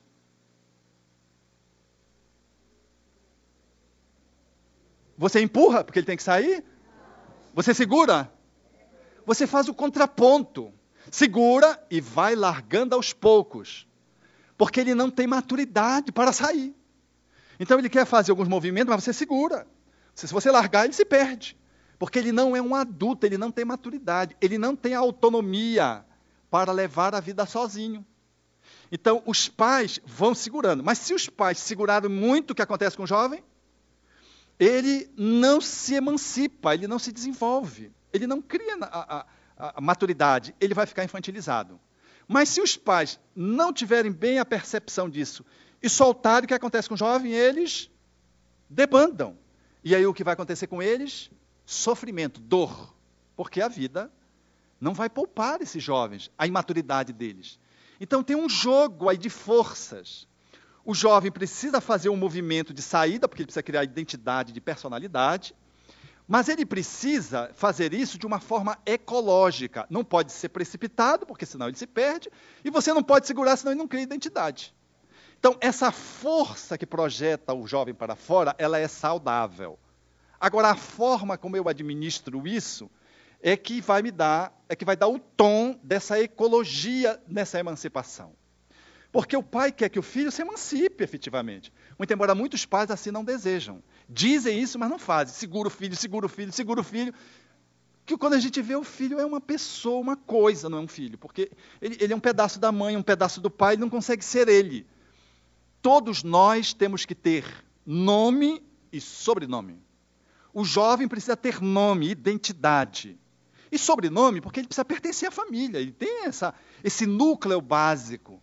E ele, não, ele faz questão de ter sobrenome, mas ele precisa ter nome. Se ele não tiver nome, se ele tivesse ter só sobrenome, ele é um amálgama grudado na família, ele é um apêndice, ele não é ele. Então o jovem, à medida que ele vai ganhando idade, a criança vai, entrou na, juventude, na adolescência, vai ganhando, vai tentando resgatar a sua identidade, vai tentando compor a sua identidade. Daí se é aquele período de mudança para nascer o adulto, quando ele vai se tornar ele, mas guardando sobrenome, que significa dizer que ele pertence à família. Eu sou eu, mas eu pertenço à família. Faz sentido? Eu atendo a uma demanda de necessidade evolutiva minha de ser eu, de me, de me tornar, guardar a minha identidade própria, é o processo da independentização, mas eu pertenço a essa família, esse núcleo familiar. Eu faço parte dele, eu quero fazer parte dele. Se você sai do Brasil, você quer ser você, mas você quer ser brasileiro. Você não quer ser adotado por uma outra nação e abandonar o país. Ai de alguém que diz assim, não, você vai deixar de ser brasileiro, vai assumir essa outra nação, essa outra nacionalidade, e pode até romper. Duvido. Você, nós temos isso de pertencimento, é uma coisa muito forte de nós pertencermos. Então, o jovem, quando nós pegamos no trabalho de juventude, o jovem, ele está exatamente fazendo esse movimento. Ele está querendo se desconectar para ser ele das figuras mais representativas na vida dele, do ponto de vista de autoridade, do ponto de vista psicológico, emocional, do ponto de vista de referência. Quem são essas pessoas para que ele possa ser ele? Quem são? Pai e mãe, que é a matriz, que são as referências e serão. Daí a, a, a, aqui a nossa cicatriz umbilical. Você, gente, pai e mãe pode já ter desencarnado. Já ter reencarnado como teu neto ainda está pegado no pai e na mãe, ainda está encrencado, e ele já até reencarnou. E você ainda está né, ainda tá ali encalacrado com ele. Então a nossa relação com os nossos pais, gente, é muito forte. Então o jovem, quando ele faz esse movimento, ele tenta fazer esse movimento, na tentativa de ser ele, o que é que ele faz com os pais, para que a gente possa entender no trabalho de juventude? O que é que ele faz com o pai, os jovens? Contesta. que mais? Ele não quer sair junto. que mais? Ele não quer ser beijado na frente dos outros, mas quando ele está meio, meio carentinho, hum, você não me beija mais. Mas quando ele está assim, no meio do, do, grupinho dele, aí da mãe que quer, vem cá, meu filhinho. Ai, quando diz meu filhinho, dai na alma, porque é um mico, é um King Kong. Então ele não quer, ele quer ser ele. Então ele quer. Então tem um jogo que é saudável, que a gente às vezes não entende como pais e mães. E como coordenadores de juventude também às vezes não entendemos. Mas vamos ficar ainda no pai e da mãe para a gente poder depois fazer o trespasse para o coordenador de juventude. Quando o jovem faz isso, esse é o movimento saudável. Ele está querendo ser ele. Por isso que ele muda de time. Ele era coxa e passa a ser atleticano, ou vice-versa. Né? Ele era remo e, infelizmente, faz uma outra escolha. Melhor, sendo pai sandu, naturalmente. É natural. A família toda é pai sandu. Aí escolhe ser remo. Eu quero ser remo. Mas, meu filho, nós todos somos pai sandu. É, mas agora eu quero ser remo. Ele não quer ser remo coisa nenhuma, ele quer ser ele. Aí o pai fica, não sei o quê, eu vou te cortar a mesada, eu vou te fazer isso, não sei o. Não vai ser pai sandu aqui, porque filho meu é pai sandu. Lá no Pará, né? Que o pessoal lá é meio grosseiro, meio assim, não são delicados como você. O que é que o jovem faz? O jovem, ele não quer contrariar pai e mãe. Por contrariar, ele quer ser ele. Até porque ele vira remo, depois ele volta a ser pai sandu. Então, mudei de time de novo. Eu pensei melhor, mas depois que ele experimentou aquele lugar de ser ele. Ou então ele permanece remo. Infelizmente, permanece. pela vida inteira. Mas tem uma outra encarnação ainda para diante. Então, esse movimento, ele é saudável. Por quê? Porque são, é um despregamento que ele está tentando fazer, mas não é contra a família, é a favor dele. Nós é que entendemos que é contra a família. Aí, às vezes, a nossa pegada é muito forte na manifestação de uma proteção que se manifesta, às vezes, como superproteção de segura. Então, nessa instância em que o jovem está sendo contestando. Ele é sempre do contra. A família toda tem uma opinião. Aí quando diz, o que é que você acha? Eu acho mesmo que ele tem razão. Quer dizer, família toda disse que o cara não tinha. Aí diz que tem razão. Aí pronto, fica aquela oi. Aí a mãe olha assim, não é possível. Esse menino deve estar obsediado. O pai fica, vai querer dar uns passes nele na, na, na hora do evangelho lá, no centro espírita. Não está obsediado, observe. Isso é um movimento dele. Ele está fazendo um movimento só para contrariar, entre aspas, ele está querendo fazer um movimento de, de, de, da sua diferenciação. Ele precisa se diferenciar da família, isso não é ruim. O que é que você faz? Deixa. Aí ele quer colocar o piercing na orelha, na língua, botar uma tatuagem aqui, aqui, aqui. Ele quer, de repente, né? E o pai disse: Você não vai colocar. Porque, aí ele diz: Mas o corpo é meu. Eu disse, Mas quem deu o seu corpo fui eu. Não, mas eu posso porque eu sou eu. Você não é você, eu respondo por você. Aí fica aquela confusão que vocês conhecem no circuito familiar. Ele, para ser ele, ele quer buscar uma marca. E às vezes ele pode bus tentar buscar uma marca num adereço. É a forma como ele tem de se diferenciar do pai. Porque o pai dele chama-se Alberto Ribeiro de Almeida. E ele chama-se Alberto Ribeiro de Almeida. Júnior. Júnior. Ou então filho. Gente, é horrível psicologicamente, colocar o nome do pai, da mãe. Às vezes o pai é um cara legal, tão legal que é difícil ser filho dele, porque ele é muito legal. E eu me sinto meio apagado. Ou então, ele é tão ruim, desgraçado, que aonde eu vou dizer, ah, é ruim. Imagine, um, pense num político assim, mal, do mal. Imagine o cara ter o mesmo nome do político. Não precisa falar, não precisa falar. tem muito, né? Não precisa falar. Então,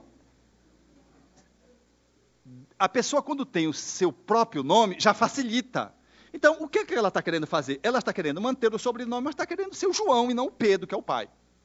Faz sentido isso? Então, esses movimentos que ele faz, que ela faz, a jovem, o adolescente, o jovem, é um movimento de diferenciação, que não pode ser muito veloz, se o pai empurrar ele se perde, e se se segurar muito, ele não, não, se, não se diferencia, não, não se individualiza, não cria sua identidade, a sua personalidade fica pequenada. Quando o jovem chega na finalização da sua adolescência, 21, 22, 23, o que é que acontece com ele? Ele está na faculdade, já está se formando, já está trabalhando, já ele está no movimento de quem vai sair do ninho.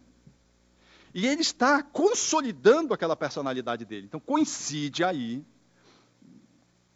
um mundo de apelos fantásticos com esse momento psicológico em que ele está tentando se desprender, mas ele já, fez, já vem fazendo esse movimento desde 12 anos, 13 anos, ele já vem fazendo isso. Aí ele encontra o coordenador de juventude, a coordenadora de juventude, a dupla. Quem é a dupla na, no grupo de juventude? O que é que elas lembram? Pai e mãe, gente, não esqueçam disso, pelo amor de Deus. Você, quando está à frente de um grupo de juventude, você está representando a autoridade paterna e materna. Podem ser duas mulheres que estejam coordenando o grupo.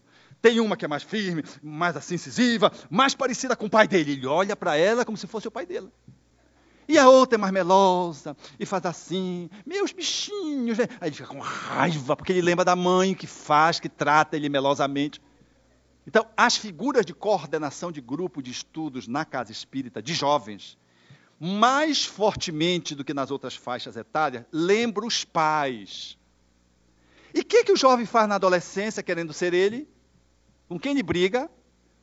Com os pais. Aí o que, que ele faz com os coordenadores de juventude? Ele é do contra.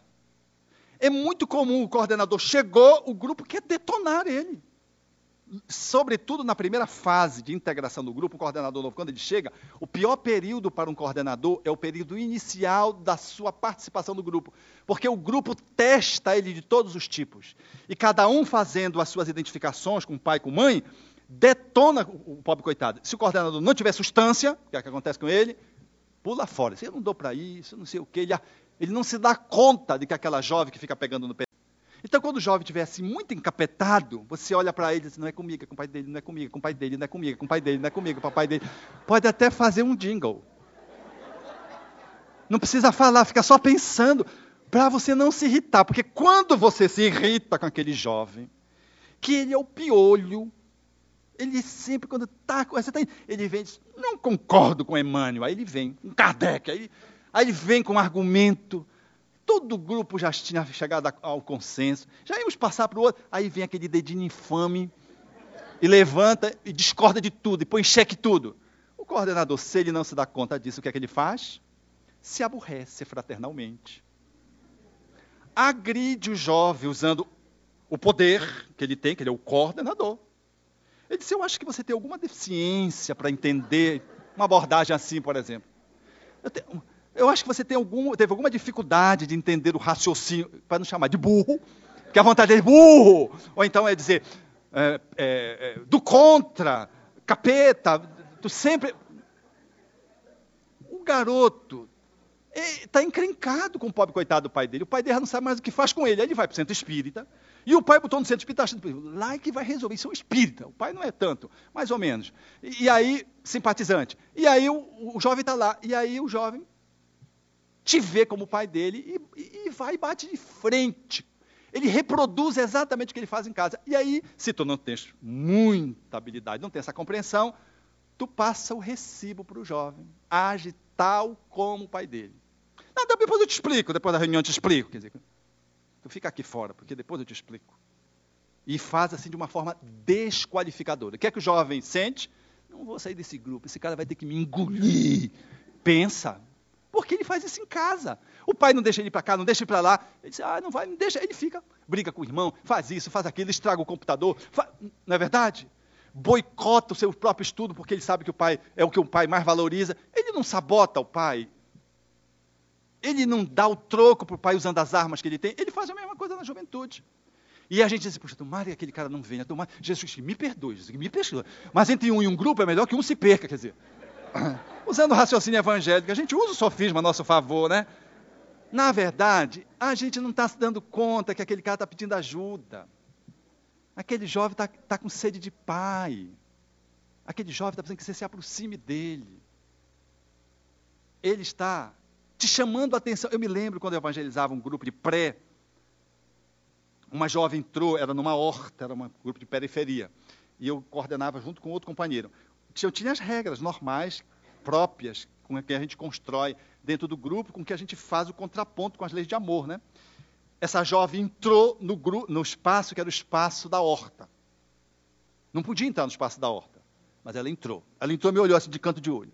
Aí eu olhei, não disse nada. Ela foi no tomateiro, pegou o tomate, arrancou o tomate verde. Me olhou e eu não disse nada. Começou a comer o tomate verde. Aí eu digo, ela vai engolir o tomate, mas eu não vou reagir, porque ela esperava uma reação. Sabe o que ela fez depois? Com o resto do tomate que sobrou? Vup-me. Aí eu comecei a rir. Porque eu, eu sabia onde é que ela, para onde ela estava caminhando, que ela estava querendo me chamar a atenção. Faz exatamente como o filho, como faz em casa. O filho chega em casa, ele estava bom, patroa, foi só chegar. E é verdade, a gente pensa que a, a, a babysitter está mentindo, mas a babá não está mentindo. Você chegou, a cara dele já fica uma cara de espírito desassistido, que está para morrer de cólica que não sabe para onde vai a vida, e fica aquela cara que não cai uma lágrima, é, é, não cai lágrima nenhuma. Aí a mãe vai ficando com raiva de mesmo, empurra o moleque, aí que o moleque chora, aí vai e bate no vaso da mãe de propósito, o molequinho já assim meio grandinho, empurra o vaso que ele sabe que a mãe tem um ciúme daquele vaso, ou então chuta o, o gato, que a mãe adora o gato, o gato dá um berro, aí a mãe volta, o que é que ele está querendo? Atenção! A mãe disse, vem cá, você chutou o gato, é, é, quer dizer, não caiu nenhuma gata, agora ele não sabe. Se, porque chegou o momento culminante do enfrentamento. Era o máximo que ele queria. Agora ele vai subir no trono e sobe, porque a mãe larga o pau nele. E aí o que acontece com ele? Aí ele chora de verdade.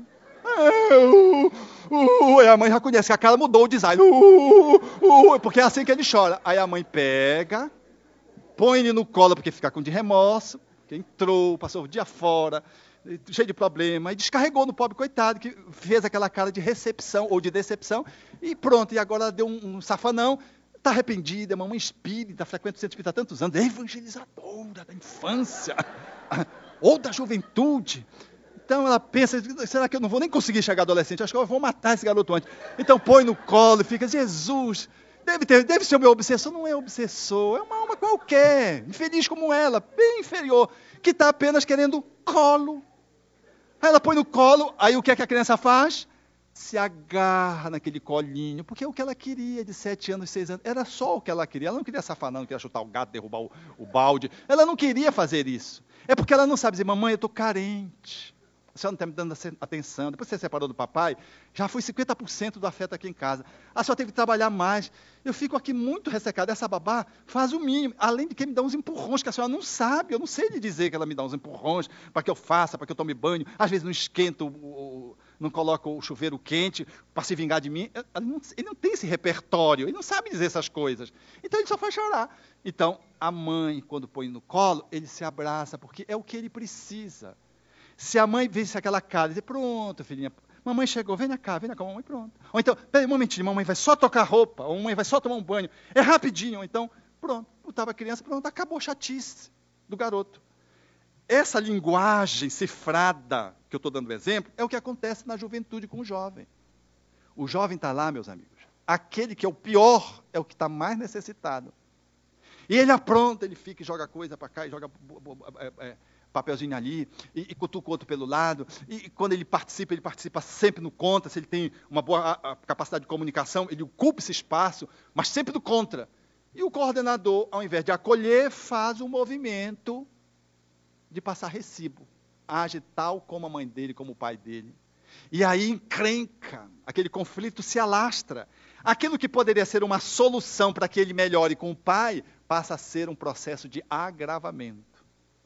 Então, quando nós estamos trabalhando com jovens, nós não precisamos, é, nós, nós devemos manter sempre vigilância e não, não devemos esquecer nunca de que nós estamos figurativamente ocupando pa papéis que lembram as figuras de autoridade máxima deles, que nem sempre eles estão em dia com os pais deles.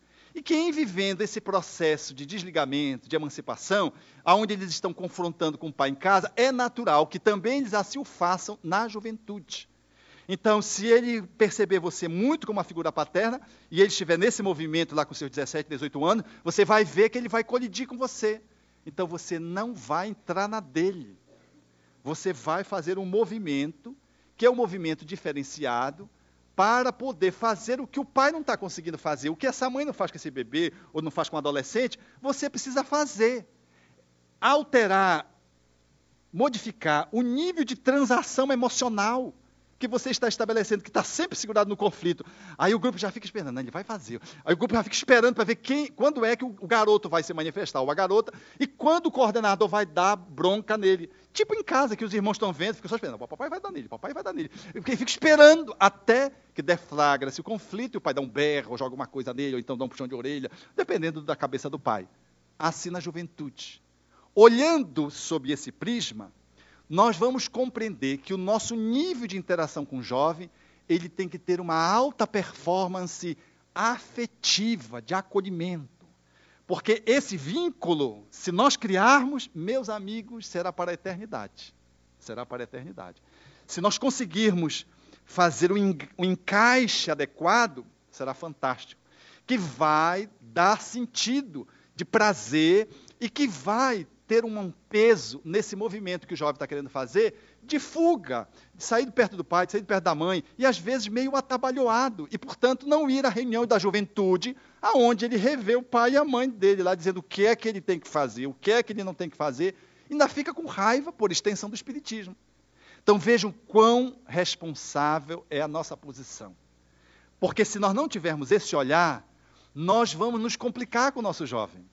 E esse jovem que já tem esse mundo de apelos, você não consegue criar um vínculo com ele, você está sempre batendo de frente, ele está sempre confrontando. É natural que na primeira possibilidade que ele tenha de não ir ao centro espírita, ele não vem mais. Não precisa ter muito atrativo fora, porque ele quer, ele quer fazer o um movimento de destaque, ele quer se emancipar, ele quer ser ele. Aí entra no trabalho de juventude esse contraponto que eu preciso fazer com ele, de trazê-lo para próximo de mim, de criar um vínculo afetivo e dar a oportunidade de que ele possa ser ele. O que às vezes os pais não estão conseguindo fazer. E eu vou poder fazer isso dentro da, da casa espírita. Quando eu chamo um jovem desse, bicho, eu estou precisando que eu estou precisando que você me ajude aqui na coordenação, na, na área de secretaria. Quando você chama, ele já se assusta. Porque você deu uma posição para ele dentro do grupo, você deu uma atenção para ele, você está valorizando esse jovem, você está dizendo que ele é capaz, e você vai fazer um movimento de delegação de competência. Gente, esse jovem, às vezes, ele está castrado dentro de casa, ele não consegue botar a cabeça para fora. Aí no centro espírita alguém disse, não, você pode, você consegue. Aí ele fica assim, mas eu acha mesmo que eu posso? Tenho certeza que você pode. Então ele já se sente valorizado. Duvido que ele saia do centro espírita, esse jovem. Porque tudo que ele quer é ser ele. E ali você está dando oportunidade que ele seja ele, dentro de um acompanhamento, de uma supervisão, ocupando um espaço no trabalho de juventude, que não é de ser coordenador, tá? Por favor, não me entendam assim. É de estar agregado no trabalho numa atividade de natureza complementar. Faz sentido isso? Nós vamos eh, retomar os grupos e vamos fazer as falas dentro daquela perspectiva que nós combinamos. É, um grupo traz um conteúdo só, um aspecto, e os outros grupos que têm conteúdos similares se manifestam. E a gente depois acrescenta alguma coisa se achar conveniente. É, dificuldade, é ausência de comprometimento com a casa é. espírita. De quem? Dos jovens. Eles não querem, é, é, é, na realidade, eles não querem, é, assim, eles vão às aulas, mas eles não querem assim trabalhar efetivamente e, e as outras atividades. Eles fogem dessa responsabilidade. Então, a, a, na verdade, a solução seria é, possibilitar, né, ao jovem é, que que fosse chamado pra, para as atividades, é, por exemplo, tem palestra, tem é, dentro das atividades, fazer uma escala, efetivamente. Porque se a gente chega na sala de aula, pergunta, alguém quer é, participar, vai ter um, um, curso, alguém quer, quer fazer a prece inicial? Um olha para o outro e ninguém, ninguém responde, ninguém, ninguém, todo mundo foge. Então, na que nem no evangelho em casa, né? É, Do lar. é. Ninguém quer fazer prece. Nem os adultos. Não é você, você. Em casa tem um caderninho. Não, quem é a vez agora? Não, é você, você é a vez, é a sua vez. Não. É uma escala democrática. E aí, qual é a proposta? A proposta seria é, realmente é fazer a escala, né, para que eles, é, assim, é, fulano, ciclano, é, vão trabalhar na palestra, vão receber o, o, a recepção das pessoas, né, vão ficar na água, enfim, é uma coisa bem bem assim democrática, É, né? Não, você pensa que não quer, você quer sim. Cadê o grupo, outro que queira contribuir, que teve essa mesma questão? O engajamento do jovem, a falta de comprometimento e o engajamento do jovem na casa espírita. E o que fazer para viabilizar isso? Ali, Eu sou do grupo 5, mas não sou a relatora, mas né, se eu puder. em relação a isso, nós vimos a parte da, dos dirigentes da casa, da casa em si, na sua, no seu conservadorismo. Então, eu tive conversando com pessoas de outros grupos e também teve essa palavra mesmo, conservadorismo. A resistência em deixar com que o diferente faça a diferença, por exemplo.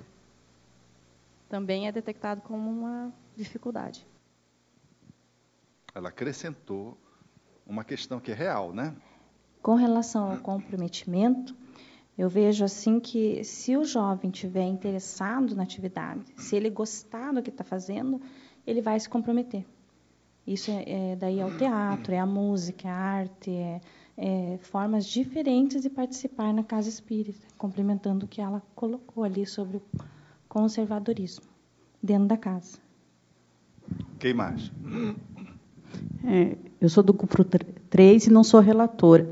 É, no caso do nosso grupo, uma coisa que foi levantada do comprometimento, não é necessariamente comprometimento com a casa, mas comprometimento com a doutrina, porque o conhecimento cobra, às vezes, comportamentos e condutas. E, às vezes, a gente fica pensando se o jovem quer ter esse comprometimento com a conduta, uma vez que tem um mundo que oferece inúmeras possibilidades. Então, às vezes, não é necessariamente com a casa em si, mas com o conhecimento da doutrina. Aqui. É, essa questão do comprometimento, tenho observado que não é um problema especificamente do jovem. Nós temos na casa, creio que, uns 10 grupos de estudo, e nem todos os grupos de estudo apresentam pessoas compromet- comprometidas. Está nos jovens, nos adultos, é um problema do comportamento humano, e não especificamente do jovem. Nós temos jovens que participam muito mais do que os próprios adultos. E adultos que, se nós fôssemos acusá-los também de problemas de comprometimento, não teria a mínima dificuldade. Então, não, não vejo unicamente como um problema do jovem, é um problema do ser humano, um problema da, do, do que eles querem junto à doutrina. Gente que vai na doutrina para conhecer, para participar, e não tem interesse em ser um trabalhador da doutrina, um trabalhador espírita. Mais uma participação. Então, é, eu queria colocar ah, o que eu acho que é a solução para o comprometimento, porque essa é uma solução que vem é, que vem da administração de empresas. As pessoas para se comprometerem com alguma coisa, elas precisam ter poder de decisão. Ninguém se compromete com uma decisão que não foi tomada por por si mesmo, que não teve participação na tomada dessa decisão. E as casas espíritas, elas têm um modelo hierárquico muito forte, onde a diretoria toma muitas decisões sem consultar os seus participantes. Então, as pessoas nunca vão se comprometer enquanto elas não tiverem é, é, essa, essa autoridade, esse poder de também participar nas decisões da casa. E os jovens são as últimas pessoas a serem consultadas sobre qualquer decisão. E muitas vezes, até quando eles tomam uma decisão de fazer um teatro, de fazer uma, uma, uma atividade diferente, a casa, às vezes, entra com decisões influenciando nessa atividade que o jovem está propondo, é, sem, assim, com, com uma autoridade que, que não respeita essa ideia que o jovem está tendo. Então, assim, é, o jovem tem uma ideia, quer fazer alguma coisa, e a casa vem e diz: Não, mas vocês têm que fazer desse jeito que a gente está dizendo aqui, não pode fazer desse jeito que vocês querem. Sendo que. Então, assim, a- o comprometimento tanto do jovem quanto de qualquer pessoa, ele vai se dar a partir do momento que essa pessoa estiver envolvida nas decisões da casa. É, eu acho interessante que quando vocês falam em integração na casa, vocês falam nas atividades complementares, ditas complementares. E eu acho que a integração na casa é alguma coisa mais abrangente. Ela excede as atividades dos jovens propriamente dita. propriamente dita. As atividades que envolvem esse, essa, esse contraponto ao estudo, seja a poesia, o teatro, a manifestação cultural que o grupo propõe a construir, é uma atividade na qual o jovem ele se integra numa outra perspectiva, saindo da faixa etária dele enquanto atuação para compartilhar com outras atividades, com outras pessoas de outras faixas etárias. Seja na evangelização infanto-juvenil, juvenil, ou infanto-juvenil, quando ele tem uma idade mais avançada e pode ficar como monitor ou coordenador de um grupo de jovens mais jovens, seja do adulto. Então, há que se fazer um trabalho de integração do jovem na casa.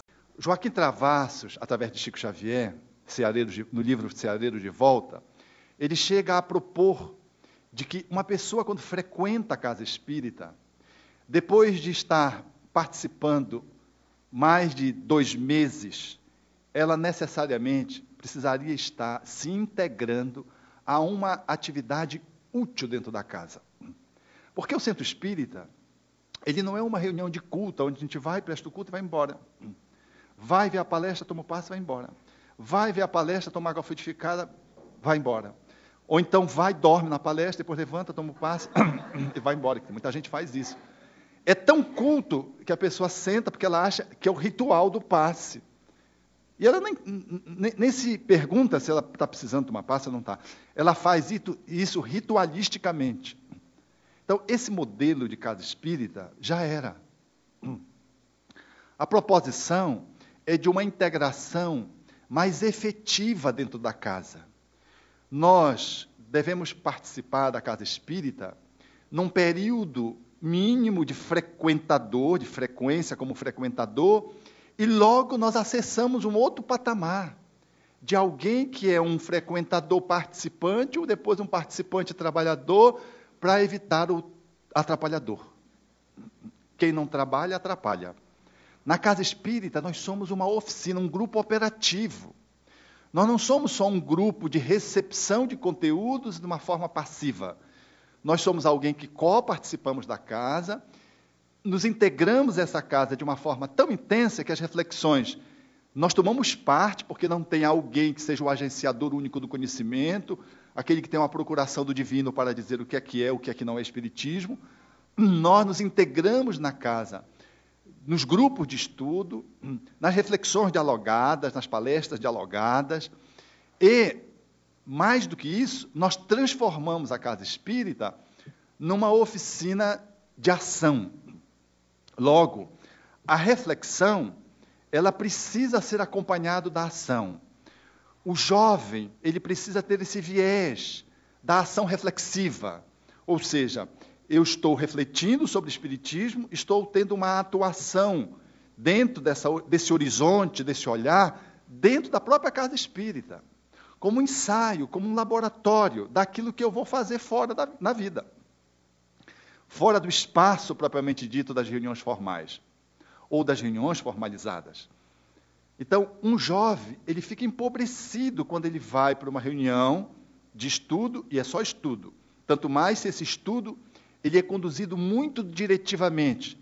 Tanto mais se ele ouve palestra, tanto mais se os coordenadores não deixam ele falar.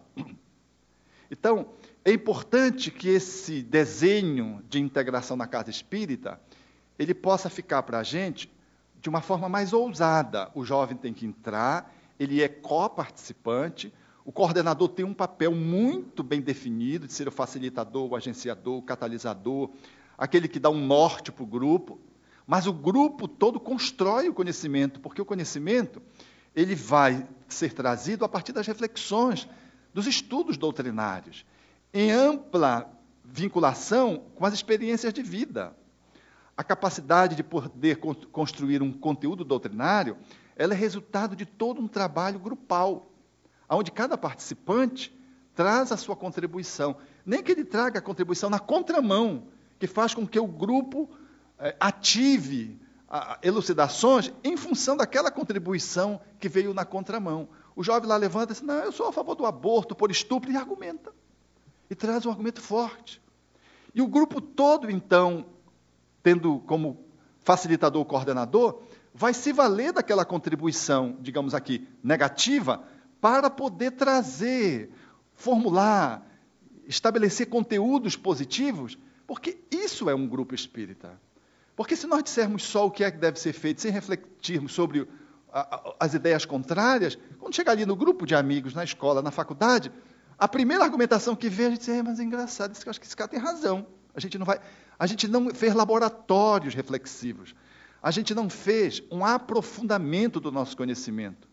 Nós não construímos um saber, nós apenas memorizamos algumas orientações que foram dadas e não refletimos, não integramos. Quando a gente debate o assunto, nós estabelecemos um saber que passa pela uma reflexão, mas que passa pela uma reflexão de aprofundamento, aonde nós esquadrinhamos o assunto, nós detalhamos os diversos vieses, as diversas reflexões que são contrárias, que são a favor, e a gente então faz uma formulação mais abrangente, capaz de fazermos um enfrentamento num debate numa escola, numa faculdade, num grupo de amigos.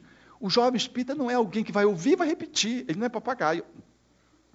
Ele é alguém crítico e crístico, portanto, ele vai estar posto na sociedade como um elemento de fermentação.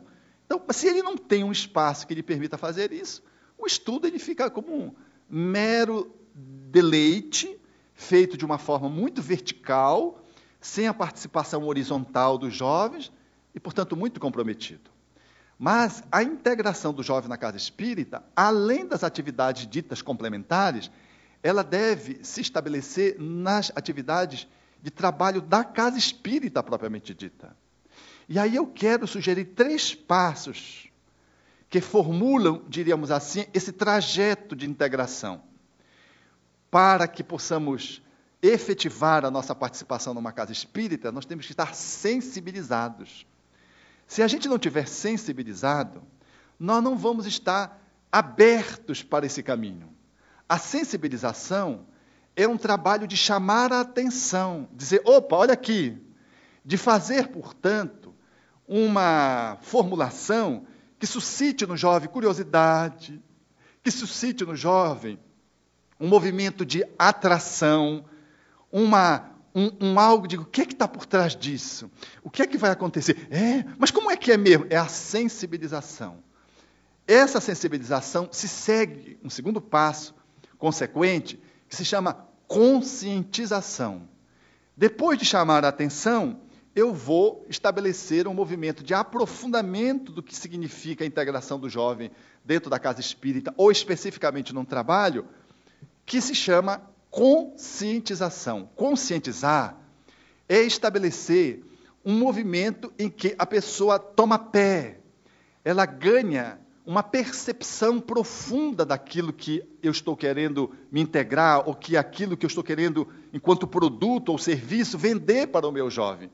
A conscientização, portanto, é um esclarecimento que dá para o jovem a possibilidade dele avaliar profundamente qual é aquele trabalho, qual é aquele caminho. Eu já não mais só chamo atenção pela sensibilização, eu explico o que está por trás, eu dou detalhes, levanto as vantagens, levanto os desafios, faço uma instigação pela sensibilização e respondo a essa instigação pela conscientização. Eu crio portanto, um, um nível de percepção da realidade que faz com que o jovem saiba onde ele vai se meter e o que significa aquilo. Nós emprestamos, portanto, um significado para a integração do trabalho.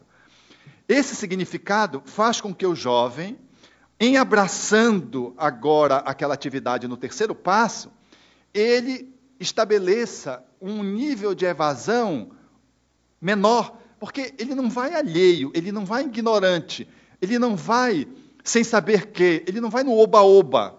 Ele já foi sensibilizado, já foi conscientizado, ele vai para o terceiro passo, que é a operacionalização, que é a integração propriamente do jovem. Então, sensibilizar, conscientizar, para depois operacionalizar, é diferente de, vamos fazer aqui um trabalho amanhã de recepção. É? Mas recepção para quê? Por quê? Pelo quê? Mas vocês já imaginaram quando vocês chegaram aqui na primeira vez na casa espírita? Quem foi que recebeu vocês? Ah, foi me receber assim, não me receberam? Ah, era uma pessoa muito bacana. Que... Eu estou falando de sensibilização, estou chamando atenção para o ato de receber uma pessoa. Quando eu vou, depois de fazer esse encaixe inicial, fazer uma reflexão sobre o que significa conscientização, é, recepção, então eu vou trabalhar a importância da recepção, as atribuições de quem recebe, o, a, a, o quanto isso é importante para quem chega, mas também para quem faz esse movimento de acolhimento. E só então, depois de me aprofundar nesse trabalho, eu faço então, agora, a mobilização propriamente dita. Eu digo agora, muito bem, quem é que quer experimentar esse caminho comigo? Quem quer amanhã contribuir com a casa? Vejam, eu estou fazendo um movimento que tem um sequenciamento racional.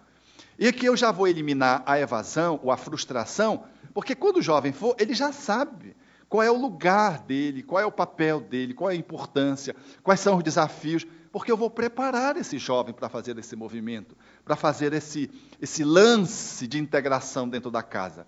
Então, a integração, eu considero a integração do jovem na casa espírita um dos grandes instrumentos para evitar o que discutimos ontem, que esse jovem debande, para que a gente mantenha uma estabilidade na casa espírita, é muito importante fazer estudo e trabalho dentro da casa espírita. A integração na casa espírita significa trabalho, de se integrar. Meus amigos, o jovem não é o futuro, o futuro é a criança, o jovem já é o presente. A gente tem que sair dessa fala de que, não, amanhã vocês vão trabalhar. Não, vamos trabalhar hoje e amanhã vocês vão nos substituir, dirigindo a casa espírita. Mas o jovem já é a realização ele não é a realização por si mesma e por si mesmo. Ele vai fazer o link, ele vai fazer a parceria com os adultos, que têm mais experiência, que já viveram mais, que já erraram mais, que vão nos poupar alguns atropelos e alguns tropeços. Então, essa integração do jovem na casa espírita faz parte do trabalho do coordenador de juventude. Estão entendendo porque ontem eu disse que é muito curioso e desafiador ser um coordenador de juventude, que essa tarefa exige muito, porque já pressupõe que eu, como coordenador de juventude, tenho que ter amplo tráfego com o resto do grupo espírita que está na gestão dessa casa, com os departamentos. Porque onde é que o jovem vai se integrar? O jovem vai se integrar nos diversos departamentos da casa. O jovem pode dar passe, o jovem pode fazer recepção, pode e deve fazer isso. O jovem pode e deve participar do serviço assistencial. O jovem pode e deve participar das exposições doutrinárias. Quantos jovens fazem exposições doutrinárias fantásticas? E ele já vai se integrando na casa. Ele já vai compondo dentro do grupo. Mas para a gente conseguir isso, a gente tem que ter uma interlocução com os dirigentes e nós temos que fazer esse movimento de aproximação e os treinamentos que são feitos para os adultos que às vezes estão na inoperância, os jovens estão participando juntos. Nos estudos, a gente pode estar estabelecendo aqui o nosso grupo de reflexão que atende uma necessidade mais específica da nossa faixa etária. Mas no trabalho nós estamos juntos. Então, qualquer atividade da casa espírita, o jovem pode e deve participar, naturalmente obedecendo à sua vocação, à sua, à sua afinização, a sua possibilidade, a sua maturidade, algumas atividades exigem uma maior maturidade. Um jovem sendo um entrevistador da casa espírita requer um maior requinte, ele precisa ter mais maturidade. Ele não vai poder ser um entrevistador da casa espírita com 15 anos, 16 anos, não dá. Será difícil. Ele pode participar, no entanto, do grupo de acolhimento, na recepção. Ele pode participar até no grupo de acolhimento, também na, no dia da reunião de evangelização infantil ou da própria juventude, mas ele pode participar também do grupo adulto, como jovem, na recepção de 16 anos. Porque quando vem alguém com 16 anos, com 13 anos, ele é a pessoa que fala mais profundamente aquele jovem. O jovem diz: puxa, é engraçado que tem jovem. Porque tem uma jovem, um jovem, que faz esse acolhimento primeiro. Ele não vai chegar lá e tem os recepcionistas, um bocado de gente lá, é, às vezes adultas e às vezes mal preparadas, Quando ele olha, já vem aborrecido, já vem trazido pelo pai. E quando ele vê aquela cara, aquela múmia paralítica esperando fazer um acolhimento horrível, aí que ele diz, poxa, não tem nada a ver. Né? Então, vejam que centro espírita é alguma coisa muito dinâmica. Então, a gente tem que atender as, as várias faixas etárias. E o jovem chega para uma reunião no horário do adulto, mas tem um jovem ali participando da recepção. E faz aquele acolhimento, e dá a chegada para ele. E, às vezes, esse contato é mais importante do que uma entrevista que ele possa fazer depois. Por quê? Porque ele vai se vincular àquele jovem. O entrevistador depois vai só fazer um encaminhamento para a juventude, muitas vezes. Então, o jovem pode e deve se integrar na casa espírita, mas ele precisa ser mediado pelo coordenador. E se esse jovem faz parte da casa espírita, meus amigos, ele tem mais estabilidade nos estudos, na frequência do grupo. Porque o vínculo, a liga, não é só o estudo, a reflexão. A liga, o vínculo, é também a ação. Então você aumenta o espaço de aderência do jovem espírita na casa espírita, quando você integra no trabalho. Agora é natural que esse jovem que vai se integrar, ele vai se integrar junto com os adultos. É muito bom quando ele se integra não solitariamente, vai um outro jovem, ele compõe, ele se sente parte, mas ele vê que tem ali os seus pares participando. E aí ele vai sendo supervisionado. E ele faz isso quando vai para a juventude, para reuniões de estudo, ele comenta que ele está trabalhando, está dando passe, e os outros jovens ficam todos oriçados, porque, puxa, tu está dando passe, é isso? Aí já ficam instigados a fazer esse caminho também, de tal modo que o grupo de juventude, aos poucos, ele vai se integrando, vai se integrando, e ele passa a ser não só um grupo de estudo, ele passa a ser um grupo operativo, cuja ação está diluída dentro da casa espírita junto com os adultos. O que dá um tom de graciosidade. Porque onde o jovem chega, tem graciosidade, tem entusiasmo, tem alegria. Os adultos, às vezes meio mofados, quando chega o jovem, se sente na necessidade de se levantar da cadeira, de sorrir mais um pouco, porque o jovem traz encanto. Então, gente, é muito saudável a integração do jovem na casa espírita. Já, já. E alguns jovens, aqui entre nós, têm mais maturidade que muitos adultos.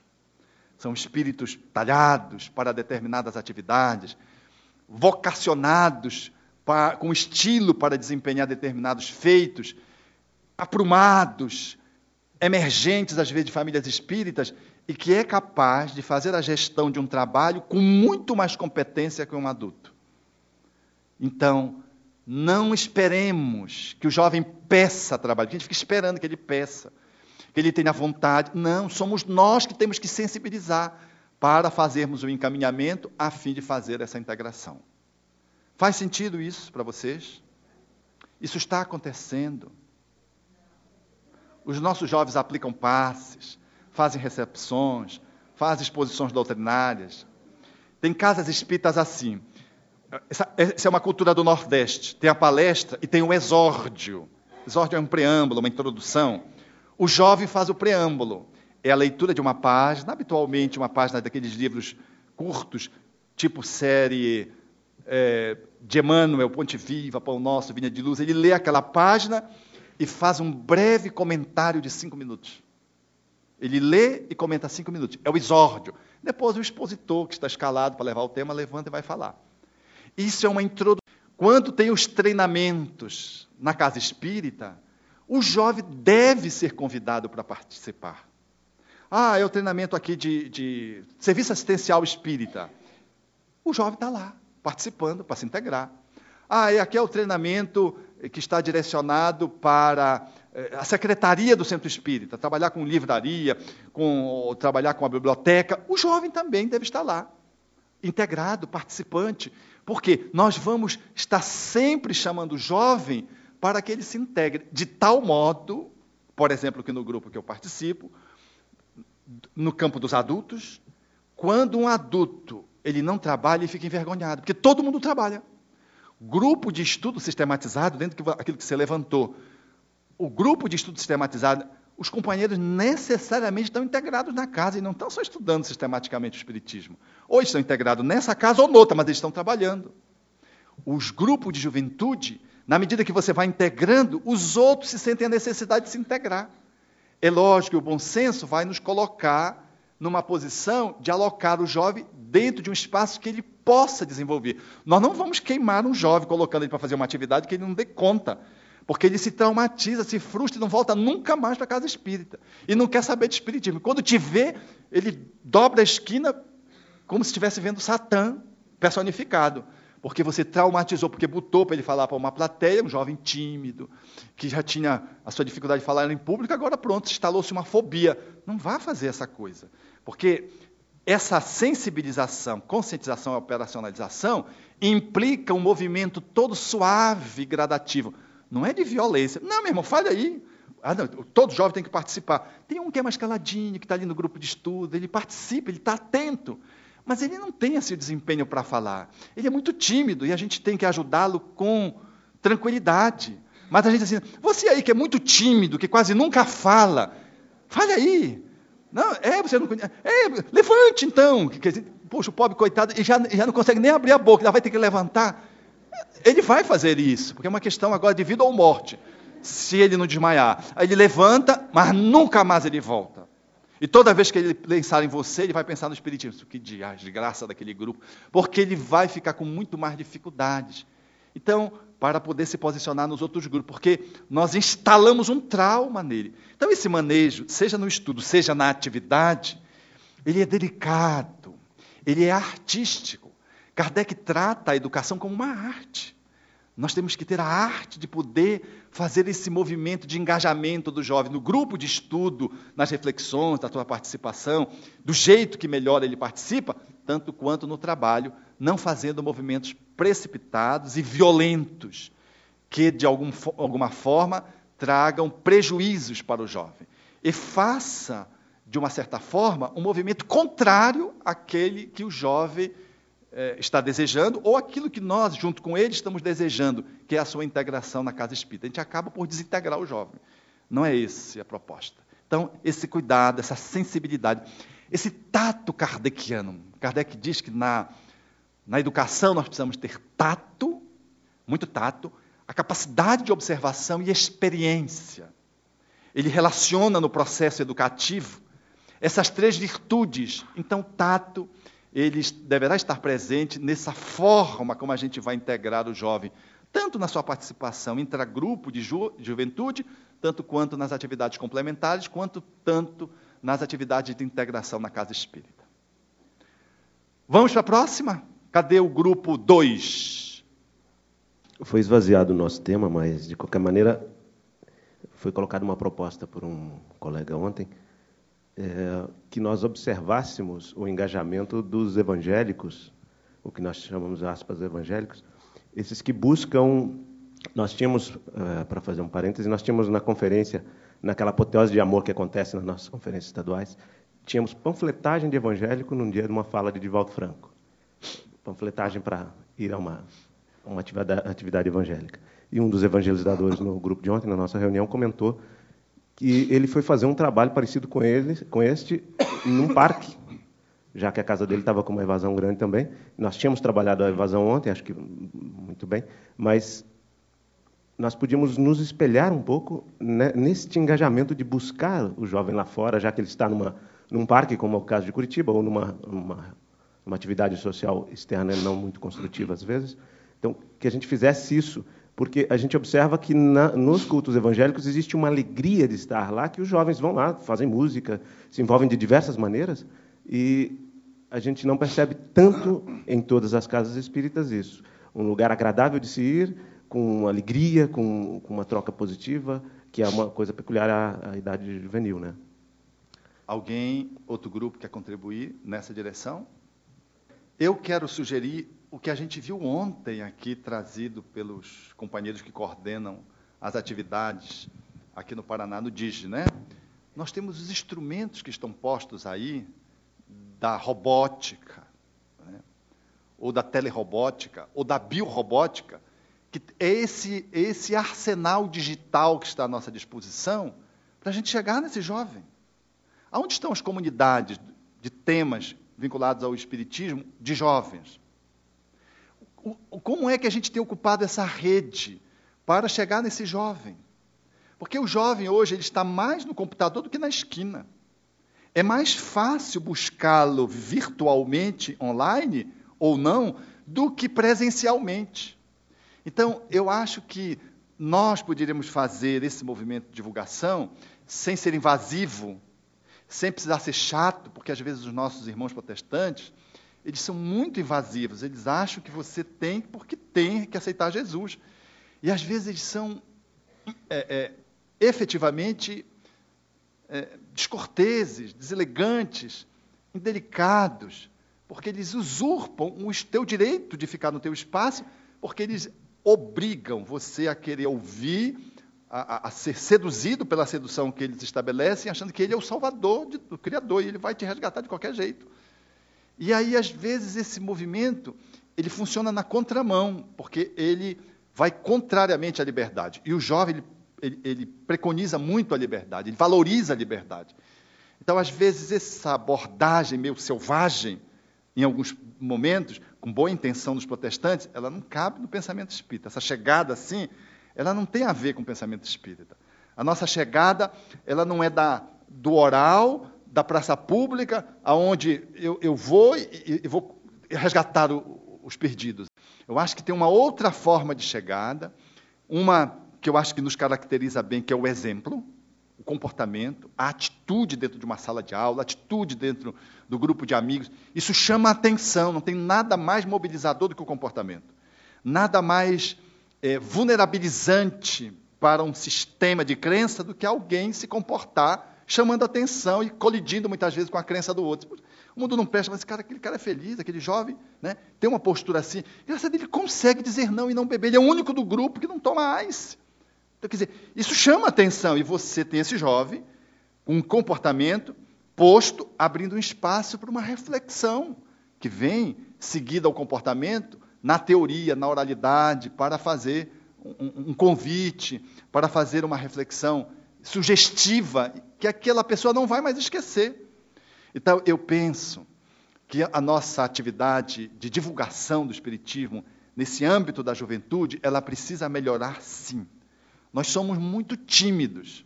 Não precisamos ter a ousadia invasiva dos protestantes, mas precisamos sair desse espaço de ficar esperando. Não. O espiritismo não faz proselitismo, mas a candeia, ela está posta ali, o candeeiro está posto ali, para, em recebendo a luz, iluminar a casa. Nós não podemos estar embaixo da cama, como diria Jesus. Então nós ficamos esperando que o jovem chegue à casa espírita. Nós precisamos ir ao encontro desse jovem, oferecendo espiritismo, sem lhes impor. Mas precisamos oferecer. Nós estamos oferecendo espiritismo aos jovens não espíritas. Nós temos chegado lá. Quantas comunidades espíritas, de grupos espíritas, existem hoje na rede que possam estar disponibilizando um, um, um, ponto de encontro em Curitiba, em Paranavaí, em Cascavel, em Ponta Grossa? Quantas? Que faça esse convite para que o jovem chegue lá. E Estamos postos lá para receber desse jovem que vai chegar via online? Um convite via online que vai chegar presencialmente lá? São reflexões que a gente precisa fazer. O quanto nós podemos fazer nesse ponto de captação? Eventos feitos pelos jovens, e aí vai a nossa, toda essa nossa ousadia, saindo dessa timidez mórbida, que impede o desenvolvimento e a comunicação do conhecimento espírita em semanas dentro das escolas, debates dentro da faculdade. Esses são espaços onde estão os jovens. Mas aí a gente fica esperando que o jovem encontre o espiritismo no centro espírita. Não, lá ele vai ter um estudo, um aprofundamento. Mas como é que ele vai chegar? Como é que ele faz esse trânsito? Então nós podemos fazer presencialmente esses encontros, esses contactos nesses espaços onde estão os jovens, para dar a oportunidade a eles de mostrar uma doutrina que às vezes ele está precisando, está carente, está procurando e não acha.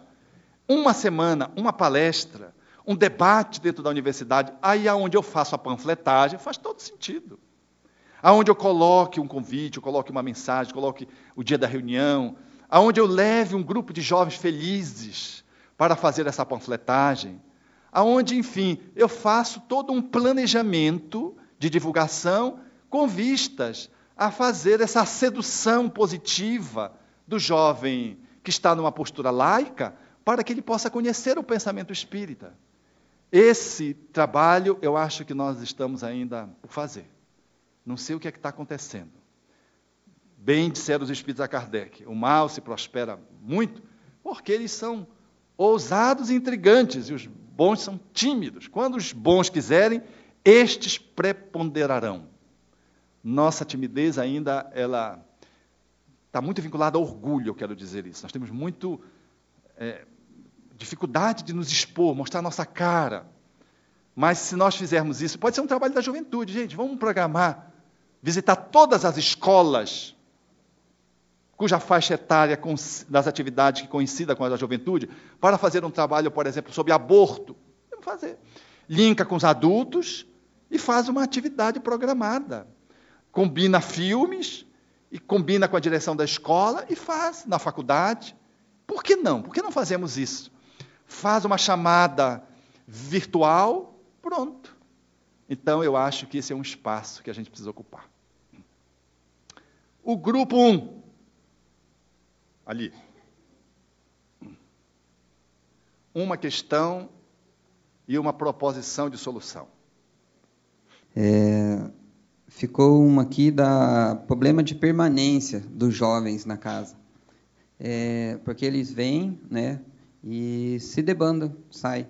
E foi proposto aqui é, convidar os pais, criar um elo dos pais porque muitos jovens vão né, na, na casa lá, chega, deixam os jovens na porta, viram, vão embora e voltam uma hora depois para buscar. Né? E não, não permanece. Concomitante a essa pergunta, né, criando um link, é, colocou também a adaptação desse jovem na casa espírita. Né? Colocar esse jovem, é, se adaptar a esse jovem na casa. Né? Aí um do, do grupo é, colocou é, justamente a mídia, né? que é, é fazendo blog, né? saindo fora da casa espírita, saindo a asilos, a hospitais, fazendo um doutores da alegria, digamos assim, tá? Para poder envolver os jovens, para permanecer, para poder ter alguma atividade, não só ali nas quatro paredes, né? Falando de apenas de é, do Evangelho, do, da, do livro dos Espíritas, mas fora disso. Porque se você pegar um jovem que vai pela primeira vez e você pegar e abrir o livro dos médios ou o livro dos Espíritos e for apresentar para ele, ele não volta. Então, a, teve essas duas perguntas e essas duas respostas. Ok. Alguém quer contribuir?